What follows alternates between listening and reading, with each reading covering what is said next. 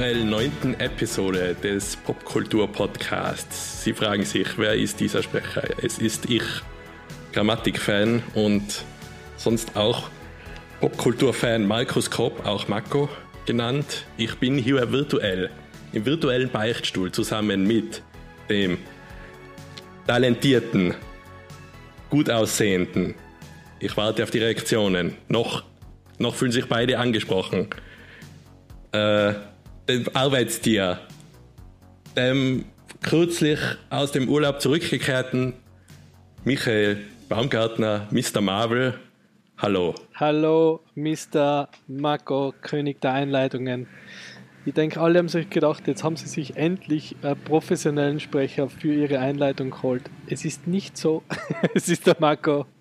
Ja. Äh, warum der Marco die Einleitung macht, das erklären wir dann, nachdem unser nächstes, äh, unser nächster Gast in diesem Podcast. Weil der nächste nicht minder äh, bemittelt, wollte ich von Schatz sagen, aber nicht minder schlecht aussehend, auch ein Arbeitstier, auch äh, Fan von allem und ob, äh, Spitzname, kurz überlegen, Mr. Casio,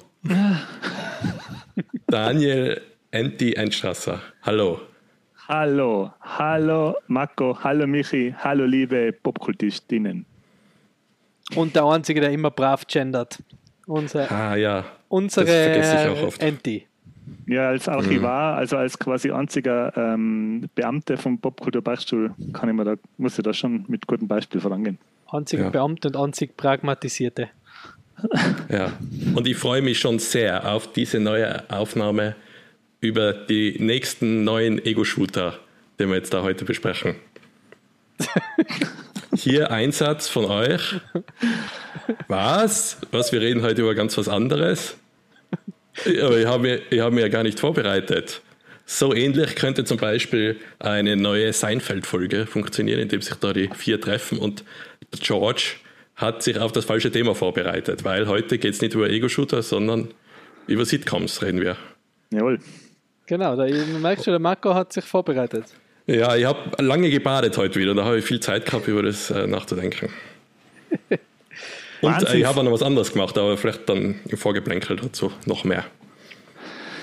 Ja, Wahnsinns-Einleitung, hey. Das ist einmal ein Einstand. Wie hey. da fast, hey. Wahnsinn. Ja, der, der, der Marco äh, hat heute seine erste äh, Popkultur-Beichtstuhl-Einleitung gemacht, weil, und jetzt gebe ich weiter an den Michi, der darf die frohe Botschaft jetzt verkünden. Weil die frohe Botschaft ist, wir haben Nachwuchs bekommen in unserem Popkultur-Beichtstuhl-Team und haben nach langen Sitzungen, Vorstellungsgesprächen, Eignungstests, ähm, den sieben, äh, sieben äh, Prüfungen des Herkules, sieben waren es, glaube ich, äh, uns äh, dazu entschlossen. Und mhm. uns, das ist die Prüfung mit dem Weichspüler, oder? Genau. Ist das die? Ja. Ähm, den, Bestanden. Den lieben Mako als quasi Regular mit in unser Popkultur-Beichtstuhl-Team aufzunehmen und werden ab Achievement, jetzt, Achievement unlocked quasi. Genau, Achievement mhm. unlocked. Regular Seat. Werden, werden den Beichtstuhl ab jetzt ähm, zu dritt durchführen, aufnehmen äh, gestalten.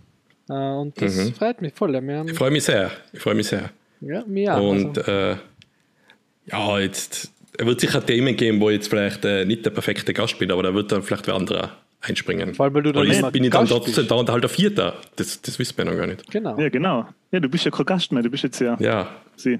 Ich bin kein Gast mehr. Das Mit, heißt, darf mir nichts mehr erlauben. Schuhe aus, Watschenpflicht. genau selber, selber kochen, selber abspielen. Ab jetzt in der ja. Popkulturkantine.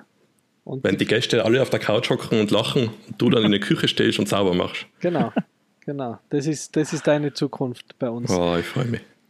Na, genau. Und deswegen ähm, ist der Marco jetzt auch heute bei unserer nächsten Episode mit dabei, live und direkt. Und er hat schon angekündigt in seiner, in seiner ähm, etwas zu kurz geratenen Einleitung, ähm, hat da auch auf das Thema schon hingewiesen. Wir haben uns, auch, ist gleich die erste Idee, die der Marco da eingebracht hat. Ja, das war super. Ja. Wenn man genau hingehört hat, dann hat man jetzt das Augenrollen vom Enti vielleicht gehört. Weil das schon der Running Gag ist, dass das meine Idee war. Was das natürlich nicht war, das war die Idee vom Enti. dass wir über das reden. Und weil wir haben alle gesagt, ja, sofort, Sitcoms. Ja, jetzt, jetzt bin ich nur so stolz drauf, äh, äh, quasi, dass es meine Idee war, dann beim, da das jetzt aber der Auftakt einer etwas länger gehenden Serie sein wird, die, mhm. äh, die Sitcom-Folgen. Nach der zehnten Sitcom-Episode wird es dann erst mit die Augen rollen. Ja. ja.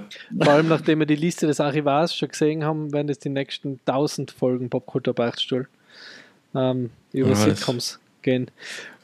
Ähm, na, genau, aber dazu mehr im Hauptthema. Dann, da werden wir auch kurz noch definieren, was eine Sitcom ausmacht. Ähm, ja, ich hätte es nämlich nicht so gesehen. Ich hätte einige Sachen da nicht in der Liste gehabt, ja, genau. wenn ich es streng definiert hätte. Ja, ich auch aber, nicht, aber was ich unter einer Sitcom verstehe, ähm, werde ich dann auch noch kurz sagen, in der, im, hm. im Hauptthema oder was ich gedacht habe, was Sitcoms sein. Aber nur weil jetzt ein neues Mitglied mit dabei ist, werden wir nicht mit unserer Tradition brechen und fangen aber gleich mit unserem neuen Mitglied an, nämlich dem lieben Marco, und fragen ihn, was für ihn in den letzten zwei Wochen popkulturmäßig äh, wichtig war. Mhm. Eine Sache, die ist heute Heute Vormittag habe ich mir das angeschaut, weil ich zufällig auf einen YouTube-Link gestoßen bin. Äh, und zwar Transformers The Movie von 1986. Habe ich mir angeschaut. Und das ist, das ist pure 80er-Feeling. Also allein der Soundtrack ist, also da ist nur 80er Glamrock und ein bisschen Metal und die, der Film ist so, wie man Transformers in Erinnerung gehabt hat, so wie, ja genau, das ist alles so animiert, wie man das in Erinnerung gehabt hat, aber in Wirklichkeit war das einer der, der Filme, der äh, so viel gekostet hat, weil da so viel gezeichnet und animiert worden ist. Und wenn man sich eine alte Transformers-Folge, die im Fernsehen gelaufen ist, in die 80er dazu anschaut, das sind teilweise Standbilder und da haben sich nur die Münder bewegt. Also das ist kein Vergleich. Aber es ist, Oh, es ist schwer zum Anschauen heutzutage noch. Es ist teilweise, ich glaube, sie wollten da einfach voll sehr viele neue Charaktere einführen. Dann haben sie ganz viele andere Charaktere umgebracht in dem Film, die dann halt in, ich glaube, Staffel 3 dann plötzlich von der Serie nicht mehr vorkommen, weil die halt, der Film, ich glaube, spielt zwischen Staffel 3 und 4 oder 2 und 3. Äh, ganz viel passiert da. Dann haben sie ziemlich prominente Sprecher haben sie gehabt. Der Galvatron ist vom Leonard Nimoy gesprochen worden. Dann eine seiner letzten Rolle vom Orson Welles hat er also von Citizen Kane bekannt. Ist der Orson Welles als der Regisseur, wollte ich jetzt sagen. Mhm. Ähm, der hat aber eben ganz viel dann noch Voice Work, also Charaktere gesprochen und das war eins von seinen letzten, glaube ich. Er selber, glaube ich, hat den Film Katastrophen, glaube ich, gefunden. Ich glaube, er hat es so beschrieben mit, ja, er spricht irgendein Spielzeug, was andere Spielzeuge hinmacht. Und das trifft auch auf den Film zu. Und, aber es ist trotzdem,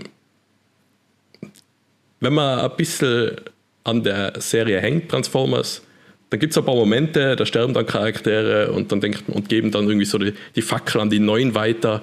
Und dann denkt man, ah, oh, das haben sie schon gut gemacht. So. Aber das ist, teilweise hat der Film keinen Flow, gar nichts. Dann denkt man sich, was ist das jetzt schwarz geworden? Wollten sie da Werbung im Film einschneiden, wo der im Kino gelaufen ist?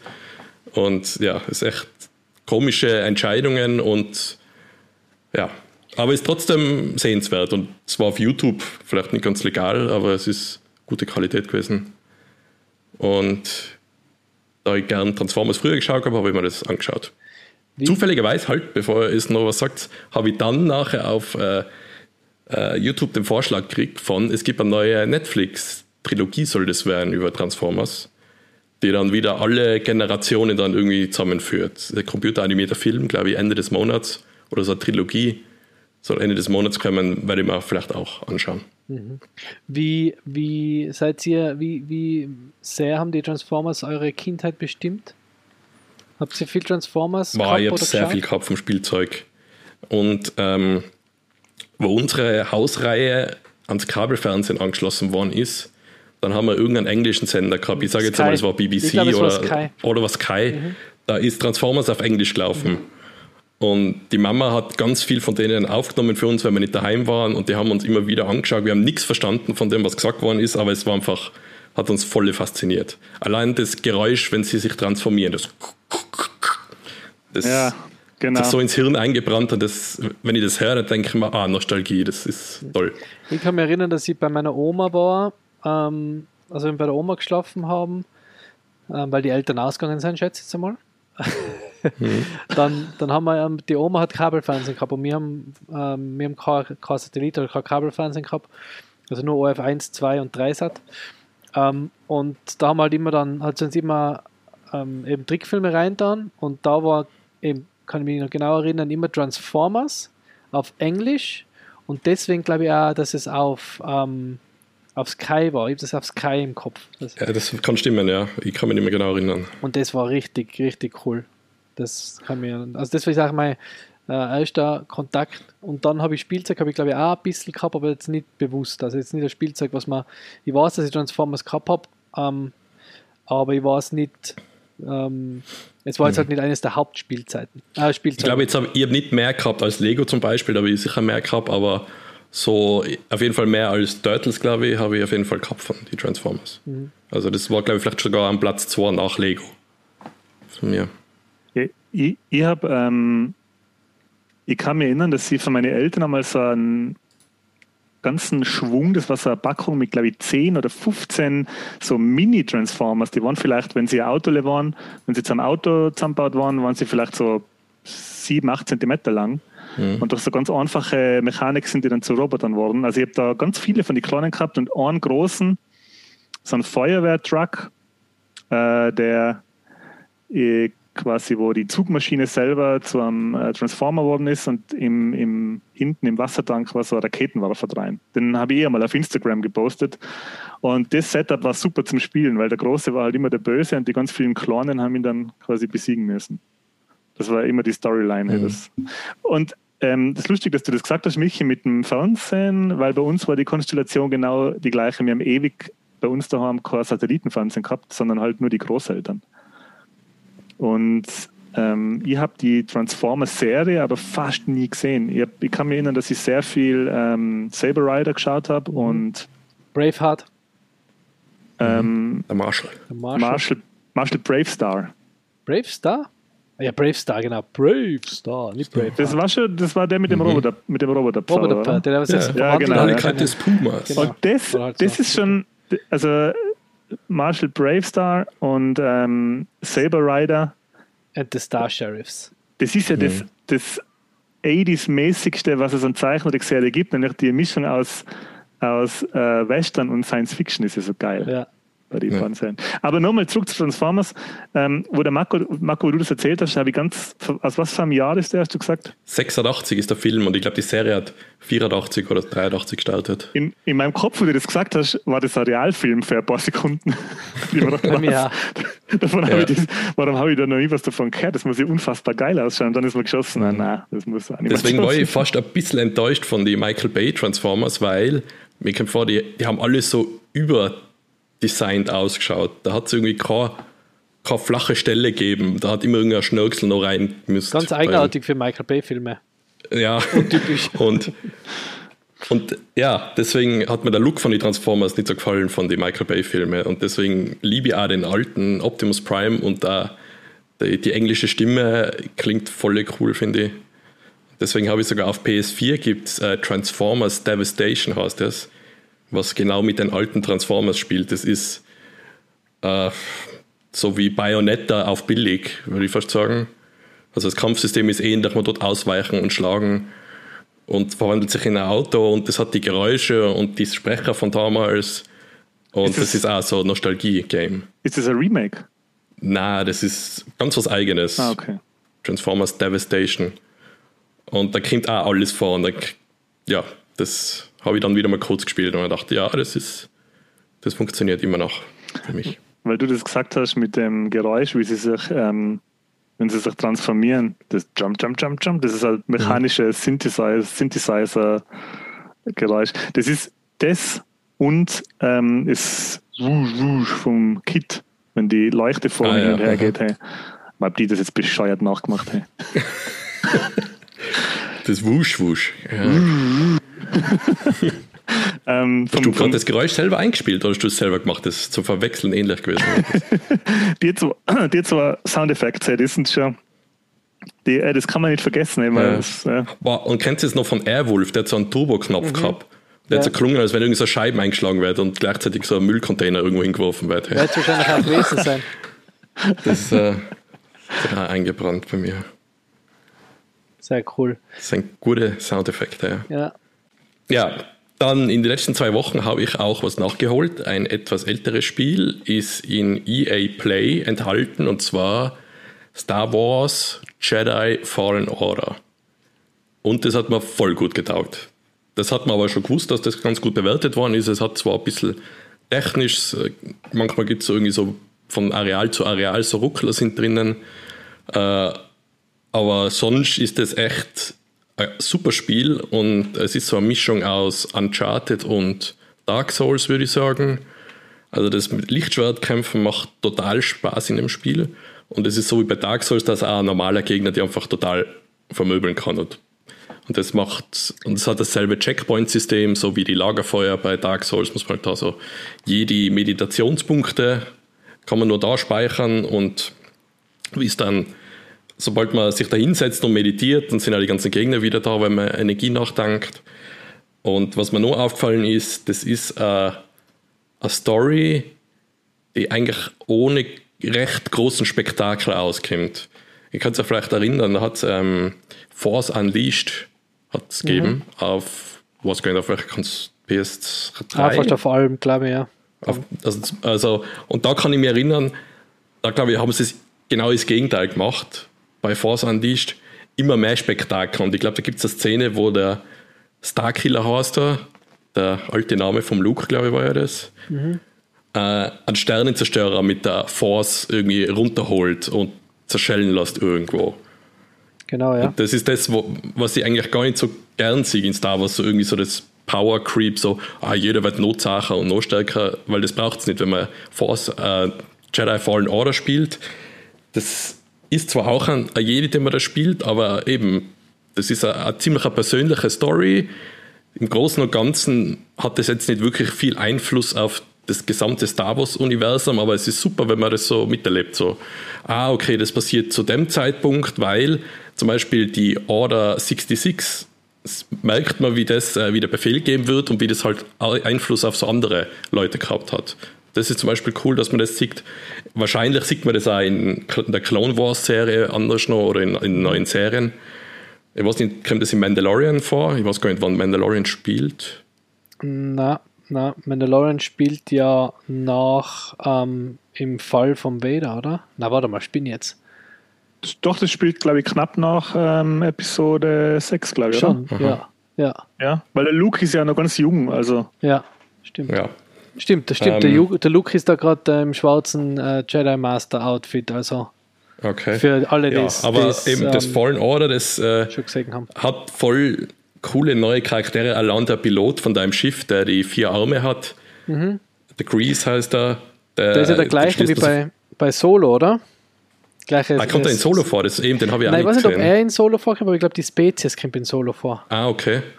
Ja, und sie haben es so gut gemacht, zum Beispiel, dass es alles so in einem Guss ist. Du, du landest auf einem Planeten, dann steigst du in ein Raumschiff ein und siehst du wirklich wieder von der Oberfläche wegfliegst und so einen Hyperraumsprung machst und zum anderen Planeten hinfliegst. Alles ohne Ladezeiten und es fühlt sich einfach so an, als wenn man da in dem Gebiet einfach ist. Das hat mir voll gefallen. Und es ist recht schwer, muss ich sagen. Aber auch, also mir hat es gefallen, ich mag das recht gern, wenn die Spiele ein bisschen schwerer sein. Und ja, ich weiß nicht, habt ihr es gespielt? Ich habe es äh, natürlich gleich Day One gekauft, wie Ah, okay. alles, was Star Wars ist. und habe es auch sehr, sehr cool gefunden, weil ich habe es vor allem deswegen, was du auch sagst, cool gefunden, weil es so eine Geschichte im, im Universum erzählt, die jetzt aber, was man eben auch beim, beim seit Disney ähm, Lucasfilm eben übernommen hat, auch voll gut gefällt, auch jetzt mit, mit ähm, die ganzen Serien und so, dass sie so Backstories, einfach so, so Geschichten aus dem Universum erzählen und du einfach mehr Einblick kriegst in Sachen, die du nur in die, in die alten Filme oder, oder in die Prequels ähm, nur so am Rand irgendwie mitgekriegt hast. Und dass sie das jetzt alles auflösen, oder? Also nicht auflösen, aber Mhm. man, das, das wieder der Kessel Run ist zum Beispiel so eine Geschichte, von dem immer gehört hast, nicht genau gewusst hast, was ist es. Ja. Das haben sie dann beim Solo aufgelöst äh, und in die, in, eben in die ähm, äh, Bad Patch lösen sie wieder Sachen auf, bei Mando lösen sie Sachen auf und immer in die Spiele und das ist natürlich für einen Star Wars Fan mega, wenn du dann einfach, ah, also wenn sich so der, der, der, die Geschichte einfach so viel breiter wird, so durch Expanded Universe. Ja. Und ich habe es super schwer gefunden. Ich habe es echt ein bisschen Schwierigkeitsgrad runterstellen müssen, weil es mir einfach zu schwer war, phasenweise. Ja. Es setzt es sehr auf das Parieren und Kontern auf. So, da muss man echt ziemlich genau blocken und so, dass man dann kann, ähm, dass man die äh, zurückschlagt, die Gegner und dann, also es ist schon sehr schwierig. Ja, aber es war, es, es hat sich super cool angefühlt. Also es war einfach richtig lässig, man sich so richtig als als ähm, Jedi gefühlt. Und man hat ja. gemerkt, wie man immer stärker wird, wie man dann die ganzen Attacken immer besser macht und ähm, ja. ja. es war wirklich. Aber zum Beispiel, was man jetzt echt selten in, so in die Star Wars Spiele, vielleicht in die Spiele mehr, also die ganzen Gebäude und so, was man aus den Filmen kennt, also die so einen gewissen Look haben vom Imperium. Und dann als Jedi dann im Spiel klettert man dann außen an denen herum und dann sagt man, ah, das ist, ah, das kenne ich ja, das ist das typische Lochblech, was in die Filme immer sieht und so. Mhm. Und das hat man, ja, so ja. ein bisschen Nostalgie, aber auch so, ah, so, so habe ich das noch nicht gesehen. Es ist halt auch, dass du auf dem Schrottplatz anfängst, oder? Das hat ja. ja auch irgendwie so einen richtig geilen Flair, wo sie im Hintergrund die, die Raumschiffe auseinandernehmen und so. Das ist schon richtig cool. Ja, nein, es hat mir echt gefallen. Ja. Aber also wenn du gesagt hast, auch das, so das Universum so ein bisschen ausfüllen, ich habe jetzt noch nicht zu viel gespielt von, ähm, von dem anderen Star Wars Spiel, was jetzt. Rogue, Rogue Squadron? Ähm, nein, nicht, äh, nur Squadrons, glaube ich, heißt Ah, Squadrons, ja. ja. Ja, weil das spielt ja zeitlich nach der Zerstörung vom zweiten Todesstern. Mhm. Und da gehen sie auch so ein bisschen drauf ein. Auch, und dass es dann Splittergruppen gibt vom Imperium, das ist auch ganz cool. Jetzt setzt nicht ganz so sehr wie Jedi Fallen Order drauf, dass man da mehr erfahrt, aber das ist auch ein cooler Touch, wenn man dann mit den Leuten redet mhm. im Spiel. Ja, aber viel mehr habe ich jetzt nicht in die zwei Wochen. Jedenfalls nicht erzählenswertes. Ähm, ich, ich kenne das Spiel jetzt nicht, leider. Ähm, ist es älter als äh, The Mandalorian? Ist die Serie Mandalorian danach rausgekommen? Ähm, Fallen Order war Glaub schon. 2016, 2019. Ah, doch. Hat es da schon eine Staffel gegeben, vielleicht, oder gerade gestartet? Äh, 15. Nicht. November 2019 und Mando ähm, war. Ja, glaube ich, war 2019. 12. Oder? November 2019. Weil das, hört sich so an, ein bisschen. Ähm, also, ich habe jetzt das Spiel nicht gespielt, aber ich hätte jetzt ein paar Fragen dazu, und zwar zur Story und zum Gameplay. Die erste Frage wäre an Michi, was das Gameplay angeht, weil du hast gesagt, du hast es leichter machen müssen, weil es dir zu schwer war. Und jetzt aber hands down, äh, ehrliche Antwort, war es dir wirklich zu schwer oder hast du einfach die Zeit nicht gehabt, die eine zu fuchsen, dass du einfach wirklich besser wärst? Es war, nein, es war äh, frustig ein bisschen. Ich bin halt einer, der sehr auf Story steht und wenn ich dann beim Gegner zu lang brauche, ähm, um in der Story weiterzukommen, dann hat es mir einfach angeschissen. Ich will eigentlich, ich will mich nicht so hart tun, um die Story zu erleben. Deswegen habe ich es mhm. einfach ein bisschen auf, quasi auf den Story-Modus gestellt. Weil ich, das ist was, was bei mir jetzt schon wirklich Jahre auffällt, dass sie ähm, äh, herausfordernde Spiele, also ich, ich, ich habe den, den Drive und den Biss nicht mehr, mich wirklich irgendwo einzufuchsen und besser zu werden. Also ähm, ich, ich mache das halt, dass sobald man irgendwas quasi, wenn ich etwas zehnmal probieren muss, ja, dann ist es für mich vorbei. Ich habe jetzt vor kurzem, aber das erzähle ich dann, wenn ich zu, zu, zu, zu dem Teil komme, ich habe jetzt vor kurzem ein Videospiel-Erlebnis ähm, gehabt, wo ich mich wirklich eine Stunde lang reingefuchst habe, aber das ist mir schon ewig nicht mehr passiert. Ich neige da auch dazu, dass sie eher so Spiele spiele, wo man so durchgetragen wird. Ich glaube, Red Dead Redemption war zum Beispiel ein gutes, ist ein gutes Beispiel für sowas. Da muss man wirklich nichts kennen, kommt mir vor, wenn man die Story spielt. Ja. Also da wird man wirklich so durchgetragen. Man hat nur das Gefühl, man spielt ein Videospiel, aber in Wirklichkeit ist es im Prinzip wie, ja, wie ja, Film ein bisschen. Mhm. Ja. Ja. Aber ich muss sagen, bei Jedi Fallen Order, das funktioniert wahrscheinlich auch, wenn ich es dann zurückstelle, besser. Aber das fühlt sich cool an, wenn da irgendwie drei Sturmtruppler auf dich schießen und du im Nahkampf bist mit einem anderen und das blockst und die Laser zurückschießt auf die anderen. Äh, das ja, der Flow ist voll ganz gut gemacht. Gut. Ja, das, also ja, sie, sie haben das, was sie so gut gemacht haben, finde ich, ist, dass du, dass du nicht einmal die, die Gegner alle gleichfertig machen willst, sondern du willst irgendwie so ein bisschen das stylisch machen. Ja. Oder? Du willst es wie, wie, wie, wie ein cooler Jedi machen. Oder nicht einfach durchmetzen, sondern du willst, okay, den da mache ich jetzt, wie du sagst, Nahkampf, den würge ich in der Luft und im anderen lasse ich die Laser zurück. Oder? Einfach so ein richtiger cooler Flow. So ähnlich wie es bei, bei Spider-Man halt ist. Oder? Spider-Man. Wird das belohnt? Emotional Wird das schon. punktemäßig belohnt? Ob es punktemäßig, ob es Multiplikatoren mhm. gibt, weiß ich jetzt gerade gar nicht. Ja, man, okay. je weniger du stirbst, umso eher kannst du aufleveln, weil du, wenn du stirbst, ist wie bei Dark Souls, verlierst du unter Anführungszeichen deine Seelen, das ist halt so Experience.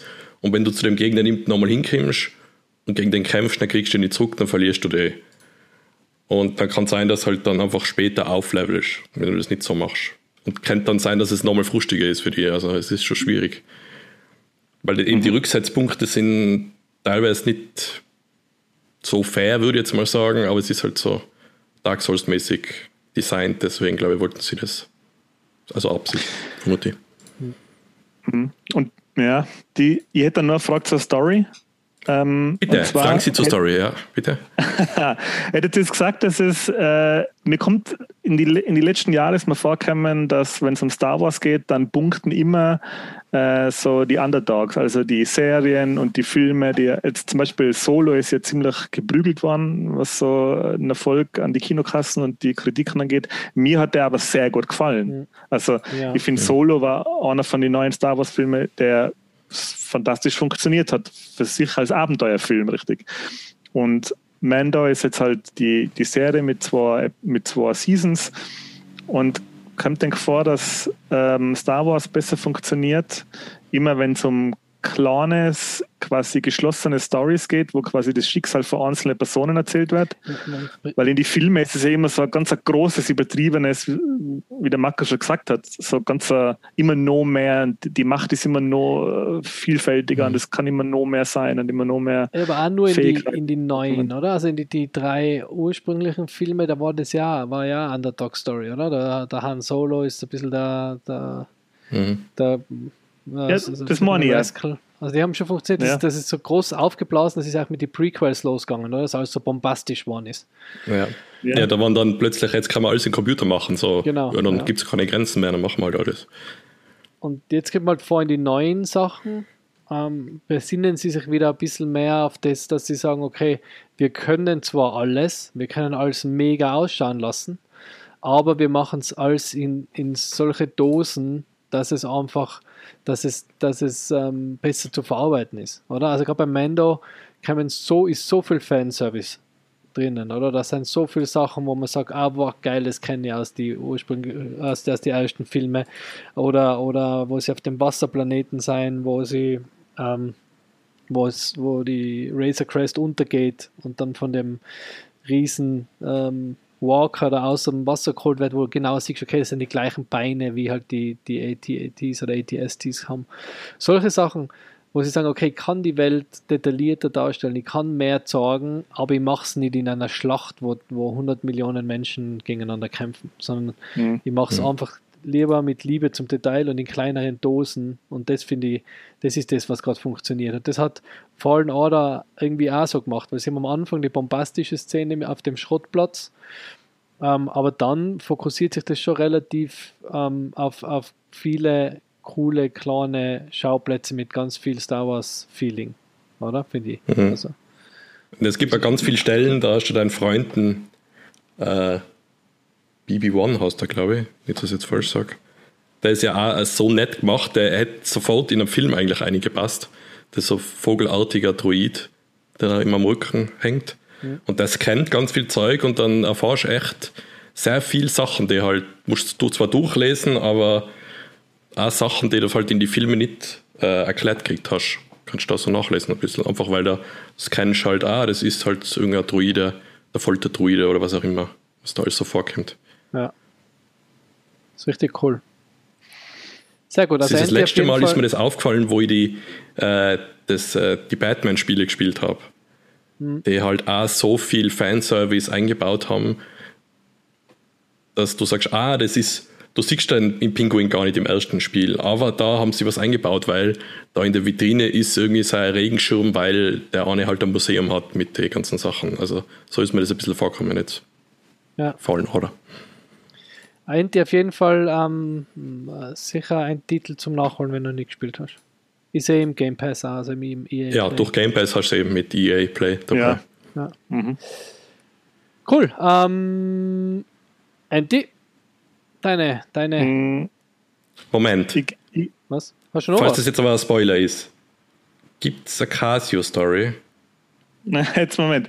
Jetzt muss ich noch mal einen Moment sagen. Also ich, Okay, ich warte, ich bin gespannt. Vielleicht, äh, Michi, mach du zuerst, weil ich habe einiges an Frageblanken. Ich muss das dann. Bei mir ist eh, ähm, wie gesagt, ich war jetzt auf Urlaub, deswegen hat sich die Popkultur äh, Konsumation ein bisschen in Grenzen gehalten. Wir haben das Weiße Hai-Spiel gespielt, das ist äh, sehr, sehr cool, sehr witziges, ähm, hat erinnert ein bisschen an ähm, zumindest der erste Teil. Wir haben leider nur den ersten Teil geschafft. Ähm, es besteht immer aus zwei Teile, einmal auf der Insel Amity, ähm, wo die drei, drei Spieler die drei Hauptcharaktere spielen und ein Spieler in Hai. Ich war der Hai in dem Fall. Ähm, und dann den zweiten Teil am Boot, wo du quasi auf der Orca bist und den Hai abwehren musst. Und das ist echt richtig cool, weil im ersten Teil ist es so ein bisschen wie Scotland Yard. Kann man sich das vorstellen? Also du bist der, der Hai, versucht halt so viel ähm, Schwimmer wie möglich zu fressen. Die ähm, anderen drei versuchen so viel Schwimmer wie möglich zu retten, beziehungsweise ähm, den Hai zu, zu töten. Und, im, ähm, und wenn sie das schaffen, haben sie Vorteile im zweiten Teil des Spiels, wo du dann am Boot bist. Und wenn sie es nicht schaffen, hat der Hai Vorteile für den zweiten Teil. Und am zweiten Teil spielst du dann eben, äh, geht es dann eben darum, das Boot zu versenken bzw. zu verteidigen. Das haben wir aber leider nicht mehr geschafft, das zu spielen. Aber ist auf jeden Fall super lustig. Es ist sehr, sehr cool, weil ähm, es ist eben kooperativ für die drei, was zusammenspielen und ein bisschen ähm, eben ähm, und ähm, wie sagt man, und der, was ein Hai spielt, Kompetitiv. kompetitiv, genau, für den, der ein Hai spielt, weil er halt, es ist lustig, wenn du jetzt so, du weißt ganz genau, wo du bist und wieder an sie rumüberlegen und sagen, okay, da könnte es sein und ja, fahren wir dorthin und du, du machst dabei schon wieder deinen Plan, wie sie reinlegen kannst, dass du in die, auf die falsche Fährte lockst. Und Das ist ganz, ist echt richtig cool, also macht voll viel Spaß. Ist es so wie bei Scotland Yard, da hat so, kann ich mich erinnern, so ein Schildkappel gegeben, was der Mr. X aufgehabt hat, Mhm. damit man nicht so sieht, wo seine Augen hingehen, damit er sich nicht verratet, wo er gerade ist. Gibt es du- auch sowas, irgendwie so ein Hai, ein Haikopf, was man sich aufsetzt Nein, du hast keinen Haikopf, du hast, ähm, du hast ähm, eine kleine Karte auf deiner Karte, also auf deinem, auf deinem, ähm, äh, wie heißt's, auf deinem Charakterdeck hast du so eine kleine Karte von der Insel mit die Bereiche, wo du dir deinen Plan machen kannst. Also du musst nicht auf das aufs Spielbrett schauen, sondern du kannst auf deiner Karte das machen. Ähm, und dann, dann eben am Spielbrett, du, du ziehst ja mit der Figur nicht, sondern du machst es ja nur in deinem Kopf, wo du bist. Aber ist super, also ist auf jeden Fall ein sehr, sehr witziges Spiel und wunderschön gemacht, also super schöne Karten, super schöne Figuren. Ist echt lässig, sehr hochwertig. Ähm, genau, dann. Ich habe jetzt, Ja. ich, ich muss noch dazu sagen, seit wir den Podcast machen jetzt, gell? Mhm. Unsere erste Episode war ja Angstfilme der Kindheit und da hast du über der weiße Hai geredet. Und seitdem habe ich mich als halt mehr mit, mehr mit dem Film beschäftigt, weil immer wieder Instagram-Posts gemacht, wo man als Szene, als Szene aus dem weißen Hai sieht, weil auf Bloody Disgusting eine coole Story war. Und ähm, ich habe immer mich mit, mal mit dem weißen Hai beschäftigt und halt High-Content angeschaut und jetzt habe ich so ein bisschen so ein Contact-Drama so von dir übernommen irgendwie. Also ich hätte nie Probleme gehabt mit Haie und jetzt denke ich mir so, ne, wenn man dann zum ersten Mal wieder ein Meer ist, ich weiß nicht so richtig, ja, das ist nicht so Ja, cool, das ist so beim- sau, beim, sau gruselige Monster. hä? beim Suppen am Meer, da, wenn du da so schaust, dann denkst du so, hm, jetzt kann man schon wieder ein bisschen zurückbatteln für einen Sambuca oder einen Spritz. Ähm, am Strand. Ja, weil ich habe jetzt vor kurzem so ein Video gesehen, wie ein Surfer zurück zum Strand äh, zuerst battelt und dann surft halt und so der Schatten von einem Hai halt im Wasser. Also das war so Drohnenaufnahmen, man sieht halt hinter ihm den Schatten von einem Hai im Wasser, Mhm. der halt wirklich dreimal so groß ist wie das Ja. Surfermännle. Ja. Da denkt man, boah, oh Gott. Ich habe mir auch Das gedacht, wo wir, wo wir mit den Subs außen waren und wir gesagt haben, okay, die Subs haben jetzt so zweieinhalb Meter. Und dann denkst du, okay, jetzt battlest du da so und dann taucht auf einmal neben dir was auf, was einfach größer ist wie ein Sub. Oder auch wenn es ein, wenn's ein, ein Schwertwall ist oder so. Also das ist ja Was ist das Sub? Das Stand-Up-Battle. Also die, die Stand-Up-Battle-Boards. Ah, Ah, okay. Okay, ich habe jetzt an an ah. Submarine gedacht, oder irgendein ein U-Boot habe ich jetzt gedacht. Ja, Stand-Up-Battle-Boards. Ja, Board. Ach so, Sub, oh, das sagen die coolen Kids, sagen Sub. Sub. Ah, okay. Ja, Ich bin mit meinem kleinen U-Boot unterwegs gewesen. Ist das da, wo man da die, die Sandwiches äh, kauft? Genau, Superway. Beim Da kannst du Stand-Up-Paddling Way. und Stand-Up-Paddles, Paddleboards kaufen. Okay. Ähm, nein, eben, also das habe ich, das haben wir Okay. gespielt ähm, und ähm, ja, die neue Switch ist angekündigt, Anti. Ähm, wir haben da eh schon Mhm. kurz geschrieben, ähm, was wäre jetzt die neue Switch oder der Gaming-PC Handheld? Das war sich Steam Deck. Genau, da habe ich mir ein bisschen, habe ein bisschen eingelesen, noch ein bisschen dazu, aber irgendwie die neue Switch überzeugt mich noch nicht. Ich meine, ich bin so einer, der immer das neueste Zeug haben will. Aber da sehe ich es jetzt wirklich noch nicht, ob ich so viel Geld ausgeben will für nur ein besseres Display, unter Anführungszeichen. Ähm, und das Steam Deck, das interessiert mich schon, weil ich mir denke, dass es oft Sachen gibt, die ich voll gern spielen darf und die gibt es aber nur am PC. Und das wäre halt so ein, ein kleines Zwischending, um ein bisschen wieder PC zu zocken. Ich, ich denke mal halt bei der Switch, wenn es jetzt, wenn man jetzt keine hat, dann ist das natürlich eh ein No-Brainer, dass man dann die neue nimmt. Ähm, bei mir ist es so, ich spiele jetzt nicht so viel auf der Switch. Ich habe jetzt gerade angefangen, ähm, Nino Kuni, glaube ich, heißt oder? Gibt's, ja. Haben sie. Ja, Nino Kuni. Ja. habe ich, hab ich angefangen und das ist momentan das Einzige, was ich auf der Switch spiele und ich merke halt, dass der Akku, und das liegt aber an, meinem, an meiner Switch, glaube ich, der Akku geht wirklich nicht lang, also vielleicht eine Stunde oder so.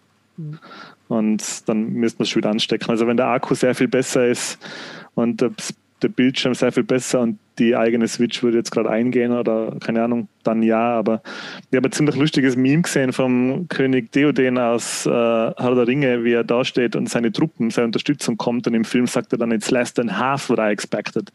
Und das hat halt einer unter die Switch-Ankündigung Ja. gepostet. Mhm. Ich war schon Da ein denke mir, ja. enttäuscht. Das ist, da geht mir auch so. Also, ich habe schon mehr erwartet. Und da ist das ähm, Steam Deck, hast du, glaube ich, Marco, gell? Das ist ja genau. Das Neue jetzt. Ja. Steam. Ähm, das ist natürlich genau das, was man sich erwartet hat von der Switch Pro. Mhm. Ähm, oder was man sich halt von der, oder was man halt gern hätte von der Switch. Das einzige wäre halt richtig, es wäre halt richtig cool, wenn der Game Pass gehen wird damit. Aber das wird wahrscheinlich nicht gehen, Doch, oder? das geht. Aber äh, es wird ja ausgeliefert mit Linux und ich glaube, sie wollen halt, dass du, sie haben ja diesen Kompatibilitätslayer, Proton heißt es, dass alle Windows-Spiele äh, auf Linux spielen kannst. Aber du kannst auf das Ding eigentlich raufspielen, was du willst. Du kannst einfach so ganz normal Windows installieren und dann kannst du einfach die Xbox-App runterladen und dann kannst du das alles spielen. Du kannst auch die Okay. Windows-Version von Steam verwenden. Obwohl Steam das ist, Problem- kannst du, die, kannst du in, X, in Game Pass spielen, oder wie? Ja. Das ist ein ganz normales Windows, was du da drauf hast und da kannst du dann auch, ja, alles, was du auf Windows installieren kannst, kannst du da auch installieren.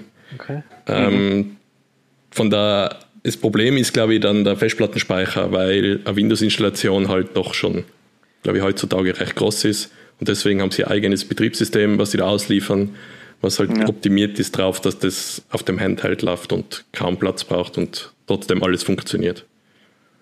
Aber das kannst du mit Micro SSD, glaube ich, erweitern, oder?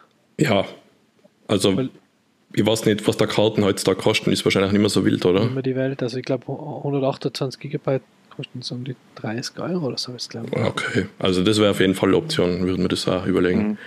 Und äh, lustig ist, auf Steam sieht man, wer das Ding vorbestellt, weil wenn man in der Steam in der Friends List oder so gibt es eine Aktivitätsliste, wo man sieht, ah, der hat das Achievement geschafft oder der hat sich das gekauft. Und du siehst auch, wenn jemand das vorbestellt. Und ich habe da durchgescrollt bei meiner Freundesliste.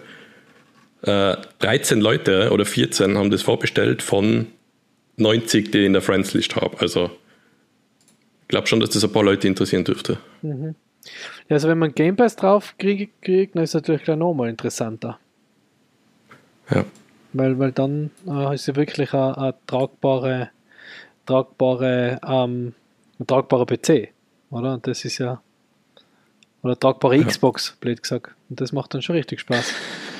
Ich denke mir halt immer, wenn ich das, ich hätte es zwar gern, aber ich wüsste nicht, also ich habe jetzt zum Beispiel in, in The Witcher, glaube ich, 120 Stunden oder so investiert.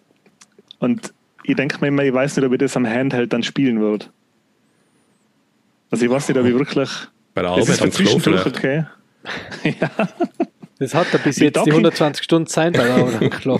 Die, die, die Docking-Funktion vom Switch war halt der Hammer. Wenn das Ding. Oh Gott, aber ich kann das ja an den Fernseher anschließen, Ja, oder? Wahrscheinlich. ja. Es kommt sogar eigenes Dock neu raus. Also Ah, es ist prinzipiell ja, ein okay, dann Switch. ist- Es ist prinzipiell Ja, ein Switch. perfekt, ja. es, es ist ein Switch Pro eigentlich, oder? Mhm. Ja. Es hat ein Touchpads und ein Touchscreen und hinten mehr Schultertasten oder Ja. Fingertasten. Also das hat so ziemlich alles, was man sich so wünscht. Ja. Ja. Und preislich liegt es, glaube ich, auch gar nicht so. Also ich glaube, die, die kleinste Version, und da geht es, glaube ich, eher um Speicherplatz, was ich so gesehen habe bei den Genau, größeren das ist der einzige Versionen, Unterschied. Ja. ähm, liegt bei, auf dem gleichen Preisniveau wie die neue Switch, oder? 350 400 glaub Euro. ich. Ja, Ich glaube, Ding kostet 400 oder 420. Ist halt der Europa-Aufpreis ein bisschen, aber Ja. Ja, das ist cool, ja. Also es ist schon ganz, ein- ganz ein starkes äh, Teil eigentlich. Also ja, mal schauen, wie, das, auch, wie, ja. die, die, wie da die Verfügbarkeit ist, aber das ist schon was, was man sich überlegen kann. Ah, da ist sie. 419 mit 64 GB, 549 mit 256 GB und 679 mit 512 GB. Und beim, beim 679er ist aber nur, ähm, was glaube ich ganz wichtig ist, was habe ich mir jetzt gerade für die Switch gekauft, ähm, also immer Folie gekauft zum Entspiegeln vom Glas. Ähm, Ah, das ist da schon dabei, gell? da ist schon hochwertiges, entspiegeltes und äh, Ja. geätztes Glas. Ich kann mir schon richtig vorstellen, wie sich der Mako auf meinen Anruf freute, wenn ich mir dann das Ding gebrickt habe, weil ich versucht habe, äh, Windows drauf zu installieren und die mit, mit zitternder Stimme dann den Mako anrufe um 11 Uhr in der Nacht. Äh, Mako! Ja, Marco, du weißt ja, dass du dir Nein. da jetzt schon quasi angeboten hast, für die gesamte Popkultur-Beichtstuhl-Community das Ding aufzusetzen. Ja, das Blöde ist, ich habe es nicht vorbestellt und das ist ja mit, wie mit allem Neuen und hardwaremäßig.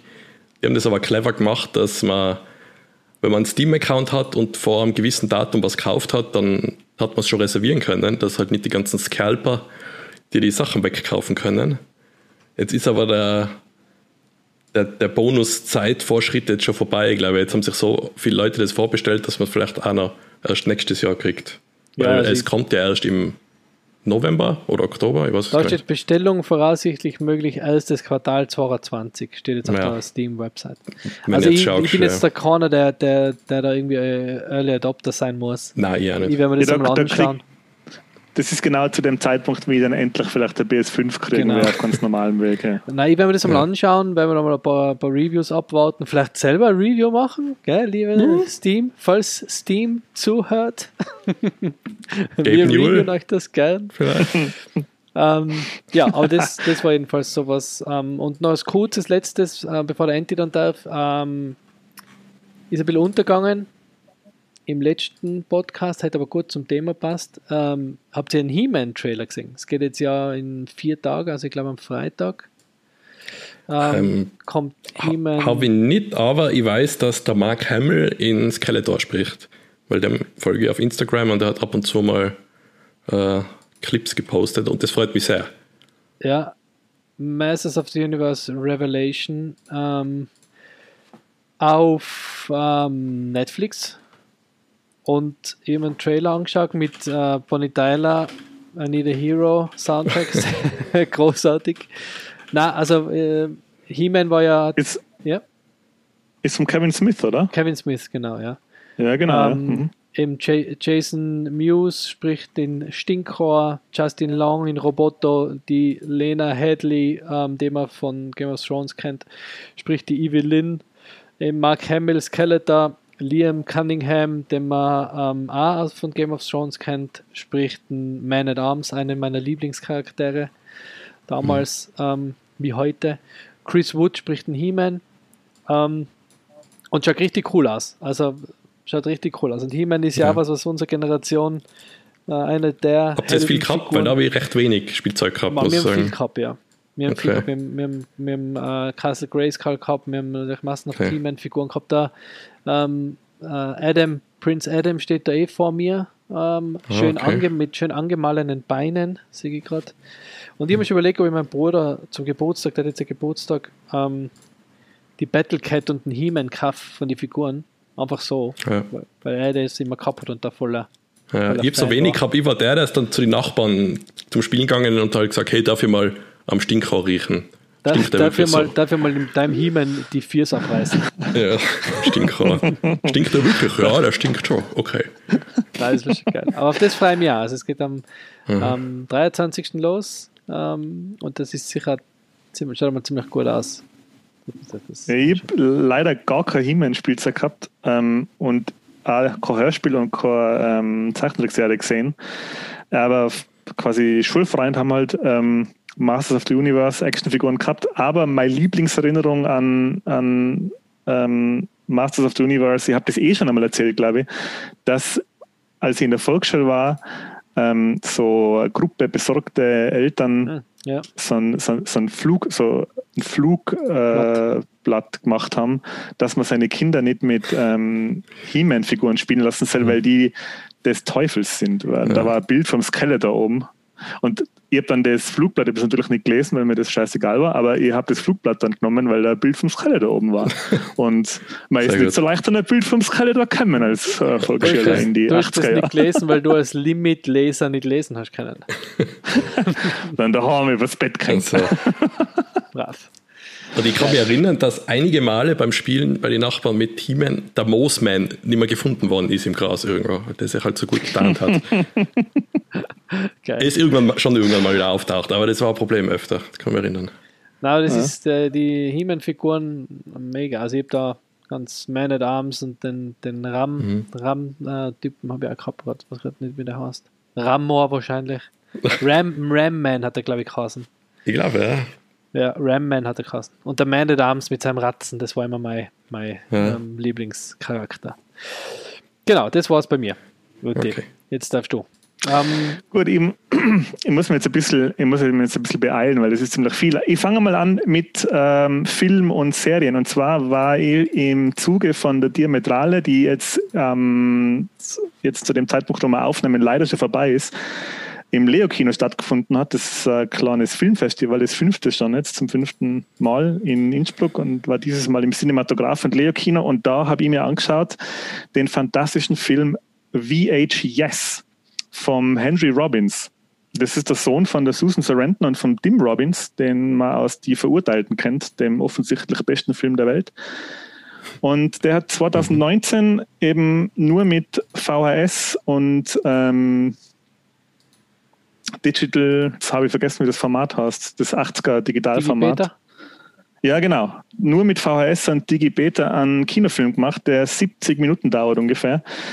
Und die grobe Prämisse von dem Film ist, dass die Eltern ähm, ihrem siebenjährigen Sohn 1987 einen Camcorder zu Weihnachten schenken und er dann das einzige, die einzige Kassette, die er findet, ist ihr Hochzeitsvideo. Und man schaut dann das überspielte Hochzeitsvideo an, also mit ähm, Teile von dem Video noch und Teile, wie, der, ähm, wie er mit seinem Freund halt Böller zündet und ähm, äh, verlassene Häuser äh, begeht und halt er nimmt auch so fiktive 80er Jahre Werbungen und Fernsehserien auf. Und das ist ein sehr guter, lustiger Film, der sehr ähm, unerwartete Wendung nimmt dann zum Schluss noch. Hat mir ganz gut gefallen. Also kann ich wirklich empfehlen, falls man den, ich glaube, der ist ein bisschen schwieriger zu kriegen, weil der bis jetzt nur auf Filmfestivals gelaufen ist, aber VHS ist ein, ist ein Filmtipp von mir. Kann man sich auf alle Fälle anschauen. Vor allem, wenn man die 80er, 80er, so wie mir, wenn man, wenn man 80s Kid ist, dann ist das natürlich fantastisch. Also weil man schon es 80 sehr Kilo schwer oder was? 80er. Ja. Im Club der Edis. Ähm, und dann habe ich noch angeschaut auf Netflix, ist jetzt die zweite Staffel von ähm, I Think You Should Leave oder You Should Leave, jetzt habe ich vergessen, wie es heißt. Archivar Ähm, ich glaube, es der Archivar. Hm. ähm, das ist ein Sketch. Archivar Sketch oder. Schnarchivar, wie man kann sagen. Was? Oh nein. Okay. Was? Schna Ciao. Jetzt Moment, ich hole das jetzt nach. Ähm, es heißt I Think You Should Leave. Zweite Staffel ist jetzt auf Netflix, ist eine Sketch-Show. So, ich sage jetzt einmal sowas wie, ähm, was ist denn eine bekannte Sketch-Show? I think Ja, it is. Knallerfrauen. Kay and Peel oder- oder, Kai and Peel, irgendwas. Ja, genau. Also es sind wirklich äh, einzelne Bits, nicht zusammenhängende Bits hintereinander. Und äh, ich, war, also es gibt wenige Sketch-Shows, die richtig gut sind, finde ich, aber das I Think You Should Leave ist eine von denen, die mir am besten gefällt. Ich spreche da jetzt einmal eine vorsichtige Empfehlung aus, weil der Humor ist schon sehr speziell. Also man könnte gar nicht richtig erklären, wo jetzt die Pointe oder der Witz ist bei vielen Sachen, sondern da ist, die sind so ein bisschen pointenlos, die Sketche. Die ist so der Weg des Comedy, also der Comedy-Weg ist das Ziel quasi.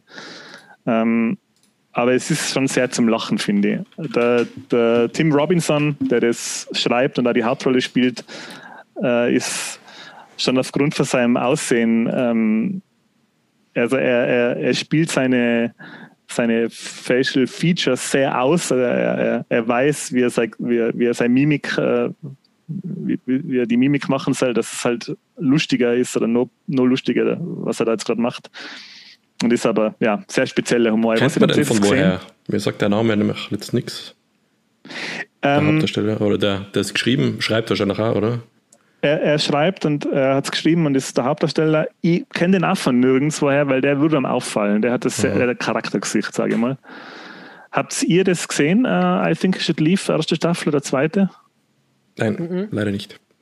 Ja, müsst es nachholen. Es ist wirklich ganz kurze Episoden, dauern immer noch 15 Minuten. In der neuen Staffel spielt der Bob Odenkirk mit. Mhm. Äh, in einer unfassbar lustigen Rolle. Also, es ist so ähm, sehr viel Fremdscham dabei bei dem Humor. Also, man muss das fast mhm. alleinig daheim im Dunkeln anschauen. Da muss ja, man Veränderung für mich. Ähm, dann würde ich ja weitergehen von Film und Serien zu Videospielen. Und zwar nur alte Kamellen bei mir leider. Nur ganz, ganz alte Kamellen. Nämlich habe ich endlich Cyberpunk fertig gespielt. 125 Stunden Spielzeit. Alle Ausrüstungsgegenstände auf legendär ikonisch. Äh, Level 49 für 50 erreicht. Mhm. Zwei Enden angeschaut. Und der Weg dahin war ordentlich, hat mir gut gefallen. Ähm, ohne jetzt zu spoilen, am Ende und ich bin zufrieden mit dem Ende, weil es ist halt so. Das ist halt das Ende von dem Spiel und vor allem waren das meine Enden, die ich erspielt habe, aber das Ende war ein bisschen, ja, ein bisschen enttäuschend. Also nicht enttäuschend im Sinne von, sie haben sich nichts überlegt, sondern ich habe mir gedacht, ah, vielleicht ist dann ein bisschen mehr dahinter bei gewissen Sachen, aber war dann leider doch nicht. Also äh, es sind halt sehr viele äh, Entscheidungsmöglichkeiten, die man während dem Spiel hat, werden halt nicht auf, aufgedröselt. Am Schluss werden halt nicht mehr aufgegriffen. Ähm, ich habe da immer als Beispiel für das beste Videospielende, an das ich mich erinnern kann, äh, Fallout New Vegas, wo man am Schluss dann wirklich so eine Art eigenen Film präsentiert kriegt. Ich glaube, vom Ron Perlman eingesprochen, oder? Glaube ich. War.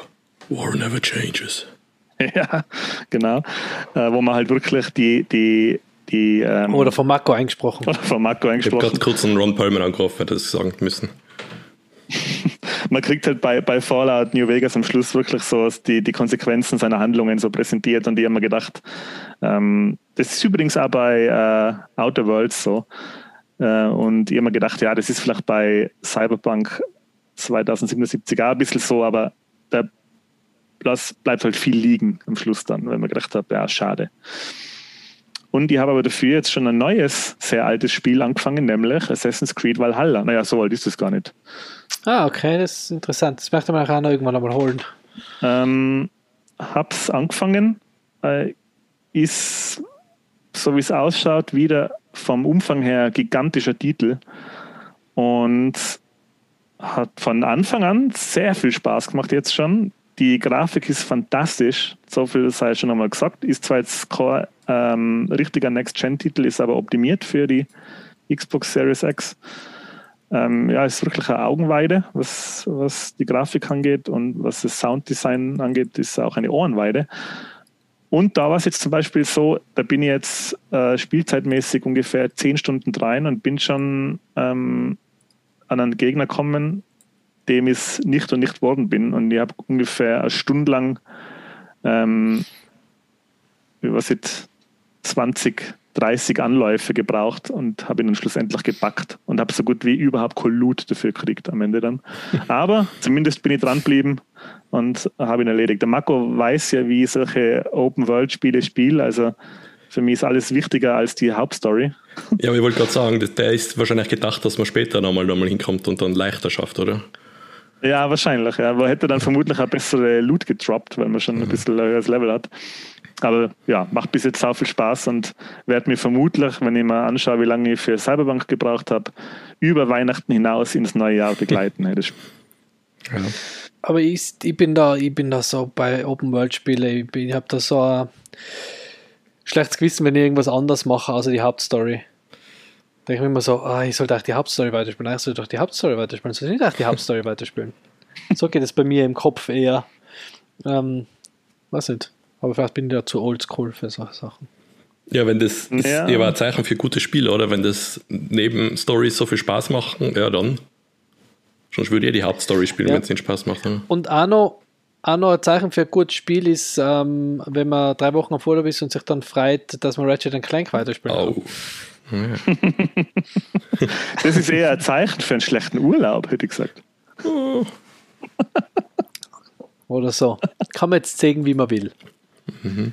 ähm, es ist halt so, dass äh, wenn du dann, wenn du immer nur die Sidequests spielst, bei mir war das jetzt bei, bei Cyberpunk so, dann kommst du halt zum Endboss und den erledigst du dann mit dem Fingerschnipsen. Also, weil du kommst halt viel zu overpowered dann schlussendlich, oder bei den meisten Spielen mhm. ist das so, du kommst halt viel zu overpowered dann zu die, zu die letzten Bosse, die dann überhaupt keine Herausforderung mehr darstellen. Ja. Aber da hat man dann schon ein gutes Gefühl, wenn man wie ein lebender Panzer dann einmarschiert und äh, den letzten Bösewicht platt macht. Wie nix. Cool. Ja. Und jetzt kann sich der Mako noch aussuchen, ob ich über meine 4 Kilogramm schwere Limit-Lieferung reden soll oder über Casio News. Uh. Ja, angeteasert hast du ja deine Limit-Lieferung, also würde ich es jetzt erzählen. Genau. Unsere, unser, unsere Riesen-Community will natürlich das, was sie angeteasert kriegen bei ja. unserem wunderschönen Instagram-Account danach bedient wissen.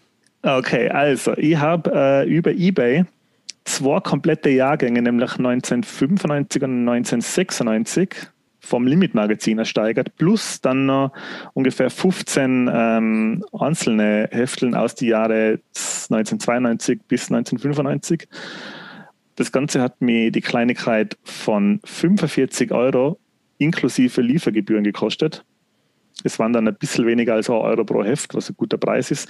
Und was soll ich sagen? Hey, das Limit-Magazin ist keinen Tag gealtert. Hey, das ist genauso geil, wie ich es in Erinnerung habe. Ich habe mir die Hefteln durchgeschaut und das macht einfach sau viel Spaß. Das ist so viel 90s-Nostalgie auf einen Haufen, das ist nicht zu fassen. Ähm, wir haben ja letztes Mal darüber geredet, irgendeiner hat es mal in einem Blog als der Playboy für die Kleinen betitelt, was ich ein bisschen falsch finde. Ich finde die Formulierung ein bisschen falsch. Also da gibt es natürlich außer, beim, außer bei Wrestling-Beiträgen überhaupt keine nackte Haut zum Sehen. Aber es ist schon eine extrem, eine extrem geile Zeitkapsel, weil es ist so kuratiertes 90s-Material auf einen Haufen, auf, auf ungefähr, was sind es?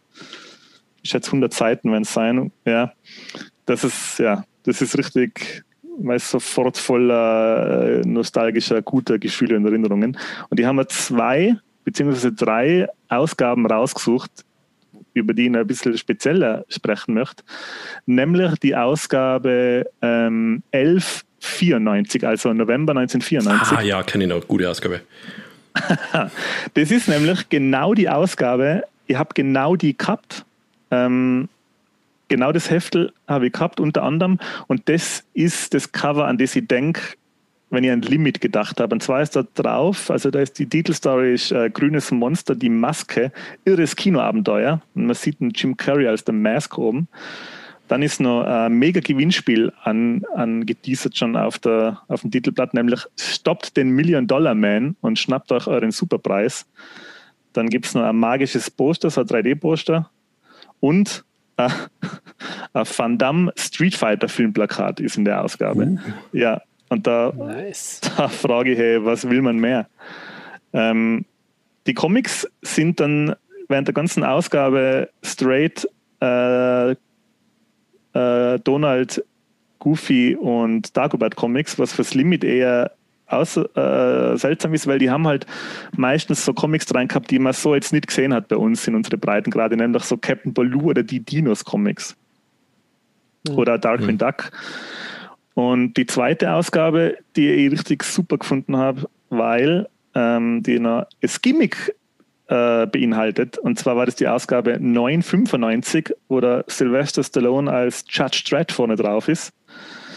Äh, und da wird vorne gleich schon mit riesigen bunten 90s-Buchstaben angeprangert, dass extra starke Tattoos in der Ausgabe mit dabei sind. Stark. Und die Tattoos sind immer noch rein. Ich habe sie gerade in der Hand mit einer Anweisung, wie man sie mit Wasser auf äh, die Körperstelle aufbringt, wo man sie haben möchte. Und um die Tattoos einmal kurz zu beschreiben, es ist einmal ähm, der Grim Reaper, der Gevatter Tod mit Vampirzähnen, der in einem Flammenberg steht und eine Sichel in der Hand hat. Dann ist es ein Adler mit einer Schlange äh, in, die, in die Krallen, wo ich immer gedacht habe, äh, das ist doch so, äh, ist das nicht so ein amerikanisches Südstaaten-Symbol, oder? Ich da jetzt okay. irgendwie. Mit der Schlange weiß ich nicht. Adler. Immer. Adler geht immer. Und ähm, das dritte ist äh, ein Schild, das am Boden liegt mit einem Haufen Knochen und einem Schädel und ein Schwert ist daneben im Boden gerammt. Hm. Ja, ich würde mal sagen, da wir ja zu dritt sind, hat da jetzt jeder ein cooles Tattoo, oder? Das er sich bei mir ja. abholen kann. Ja, aber in echt? Ja. Ähm, Challenge accepted. Ja, entweder du sie jetzt siehst vor dir, dann frage ich die als jemanden, der schon im Knast war, äh, jemand, der Tätowierung hat, ähm, würdest du das unironisch eins von denen machen lassen? Von denen? Was du gerade erklärt hast. Unironisch. Ja, weil du sagst, das würde schon cool aus. Äh, null abgewandelt, genauso wie es da drauf ist. Ja. Mhm. Boah. Ja, den, den. Weil vielleicht gibt es welche, die das gesehen haben und gedacht haben, boah, ich mach das in echt. Und das haben sie jetzt. Also den Tod mit der Kapuze, mit den Vampirzähne, der ist schon. Den, ja, den würde ich mir vielleicht sogar ich meine, bei mir ist ja Was kostet das? Nein, ich, äh, ich traue mich nicht. Das war, dann lassen wir uns jeder eins von den drei tätowieren. Als Popkultur naja. Einführungsritual. ja, okay, dann machen wir es halt. Fertig. Was soll das sein? machen wir das. Okay, dann. Okay, Andy, du postest die drei auf Instagram und wenn wir auf dem Post mehr wie 500 Likes kriegen, Nachher lassen wir, dann, wir, lass sich jeder eins ey, dann, laden wir, dann laden wir die Lisandra ein, noch genau. einmal, und dann soll sie uns tätowieren. Genau. Ja. ja, super. Live im Popkulturbeichtstuhl.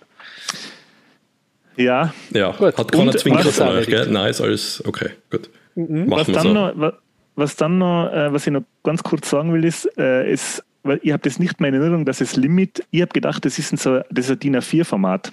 Das hat sich geändert, glaube ich, oder? Ich habe das gesehen schon mal in dem Superknall-Format. Ja, ja, genau. Genau, das hat sich einmal geändert, aber äh, es hat sich dann wieder zurückgeändert. Oh. Oh la la. Also, so wie ich das mitgekriegt habe, waren da immer wieder ähm, so kleine DIN A5 Ausgaben dabei. Ähm, ihr habt das dann, die, die, Rebecca hat da ja sehr interessiert geschaut, was sie da äh, für ein Riesenpaket in der Post Das ist nur für Jungs, hast du gesagt. und dann hat sie die Suppe, weil ich habe hab dann so sie gefragt, doch schau mal, das ist ja ganz komisch. Manchmal sind sie DIN A4, manchmal DIN A5. Und dann hat sie die Spitzenidee gehabt, ja, sind das die Sommerausgaben, weil vielleicht, dass man sie besser in Urlaub mitnehmen kann. Oh. Hm? Ja. Mhm. Dann hast du den alten Redakteur angerufen als Archivar und Recherche gemacht.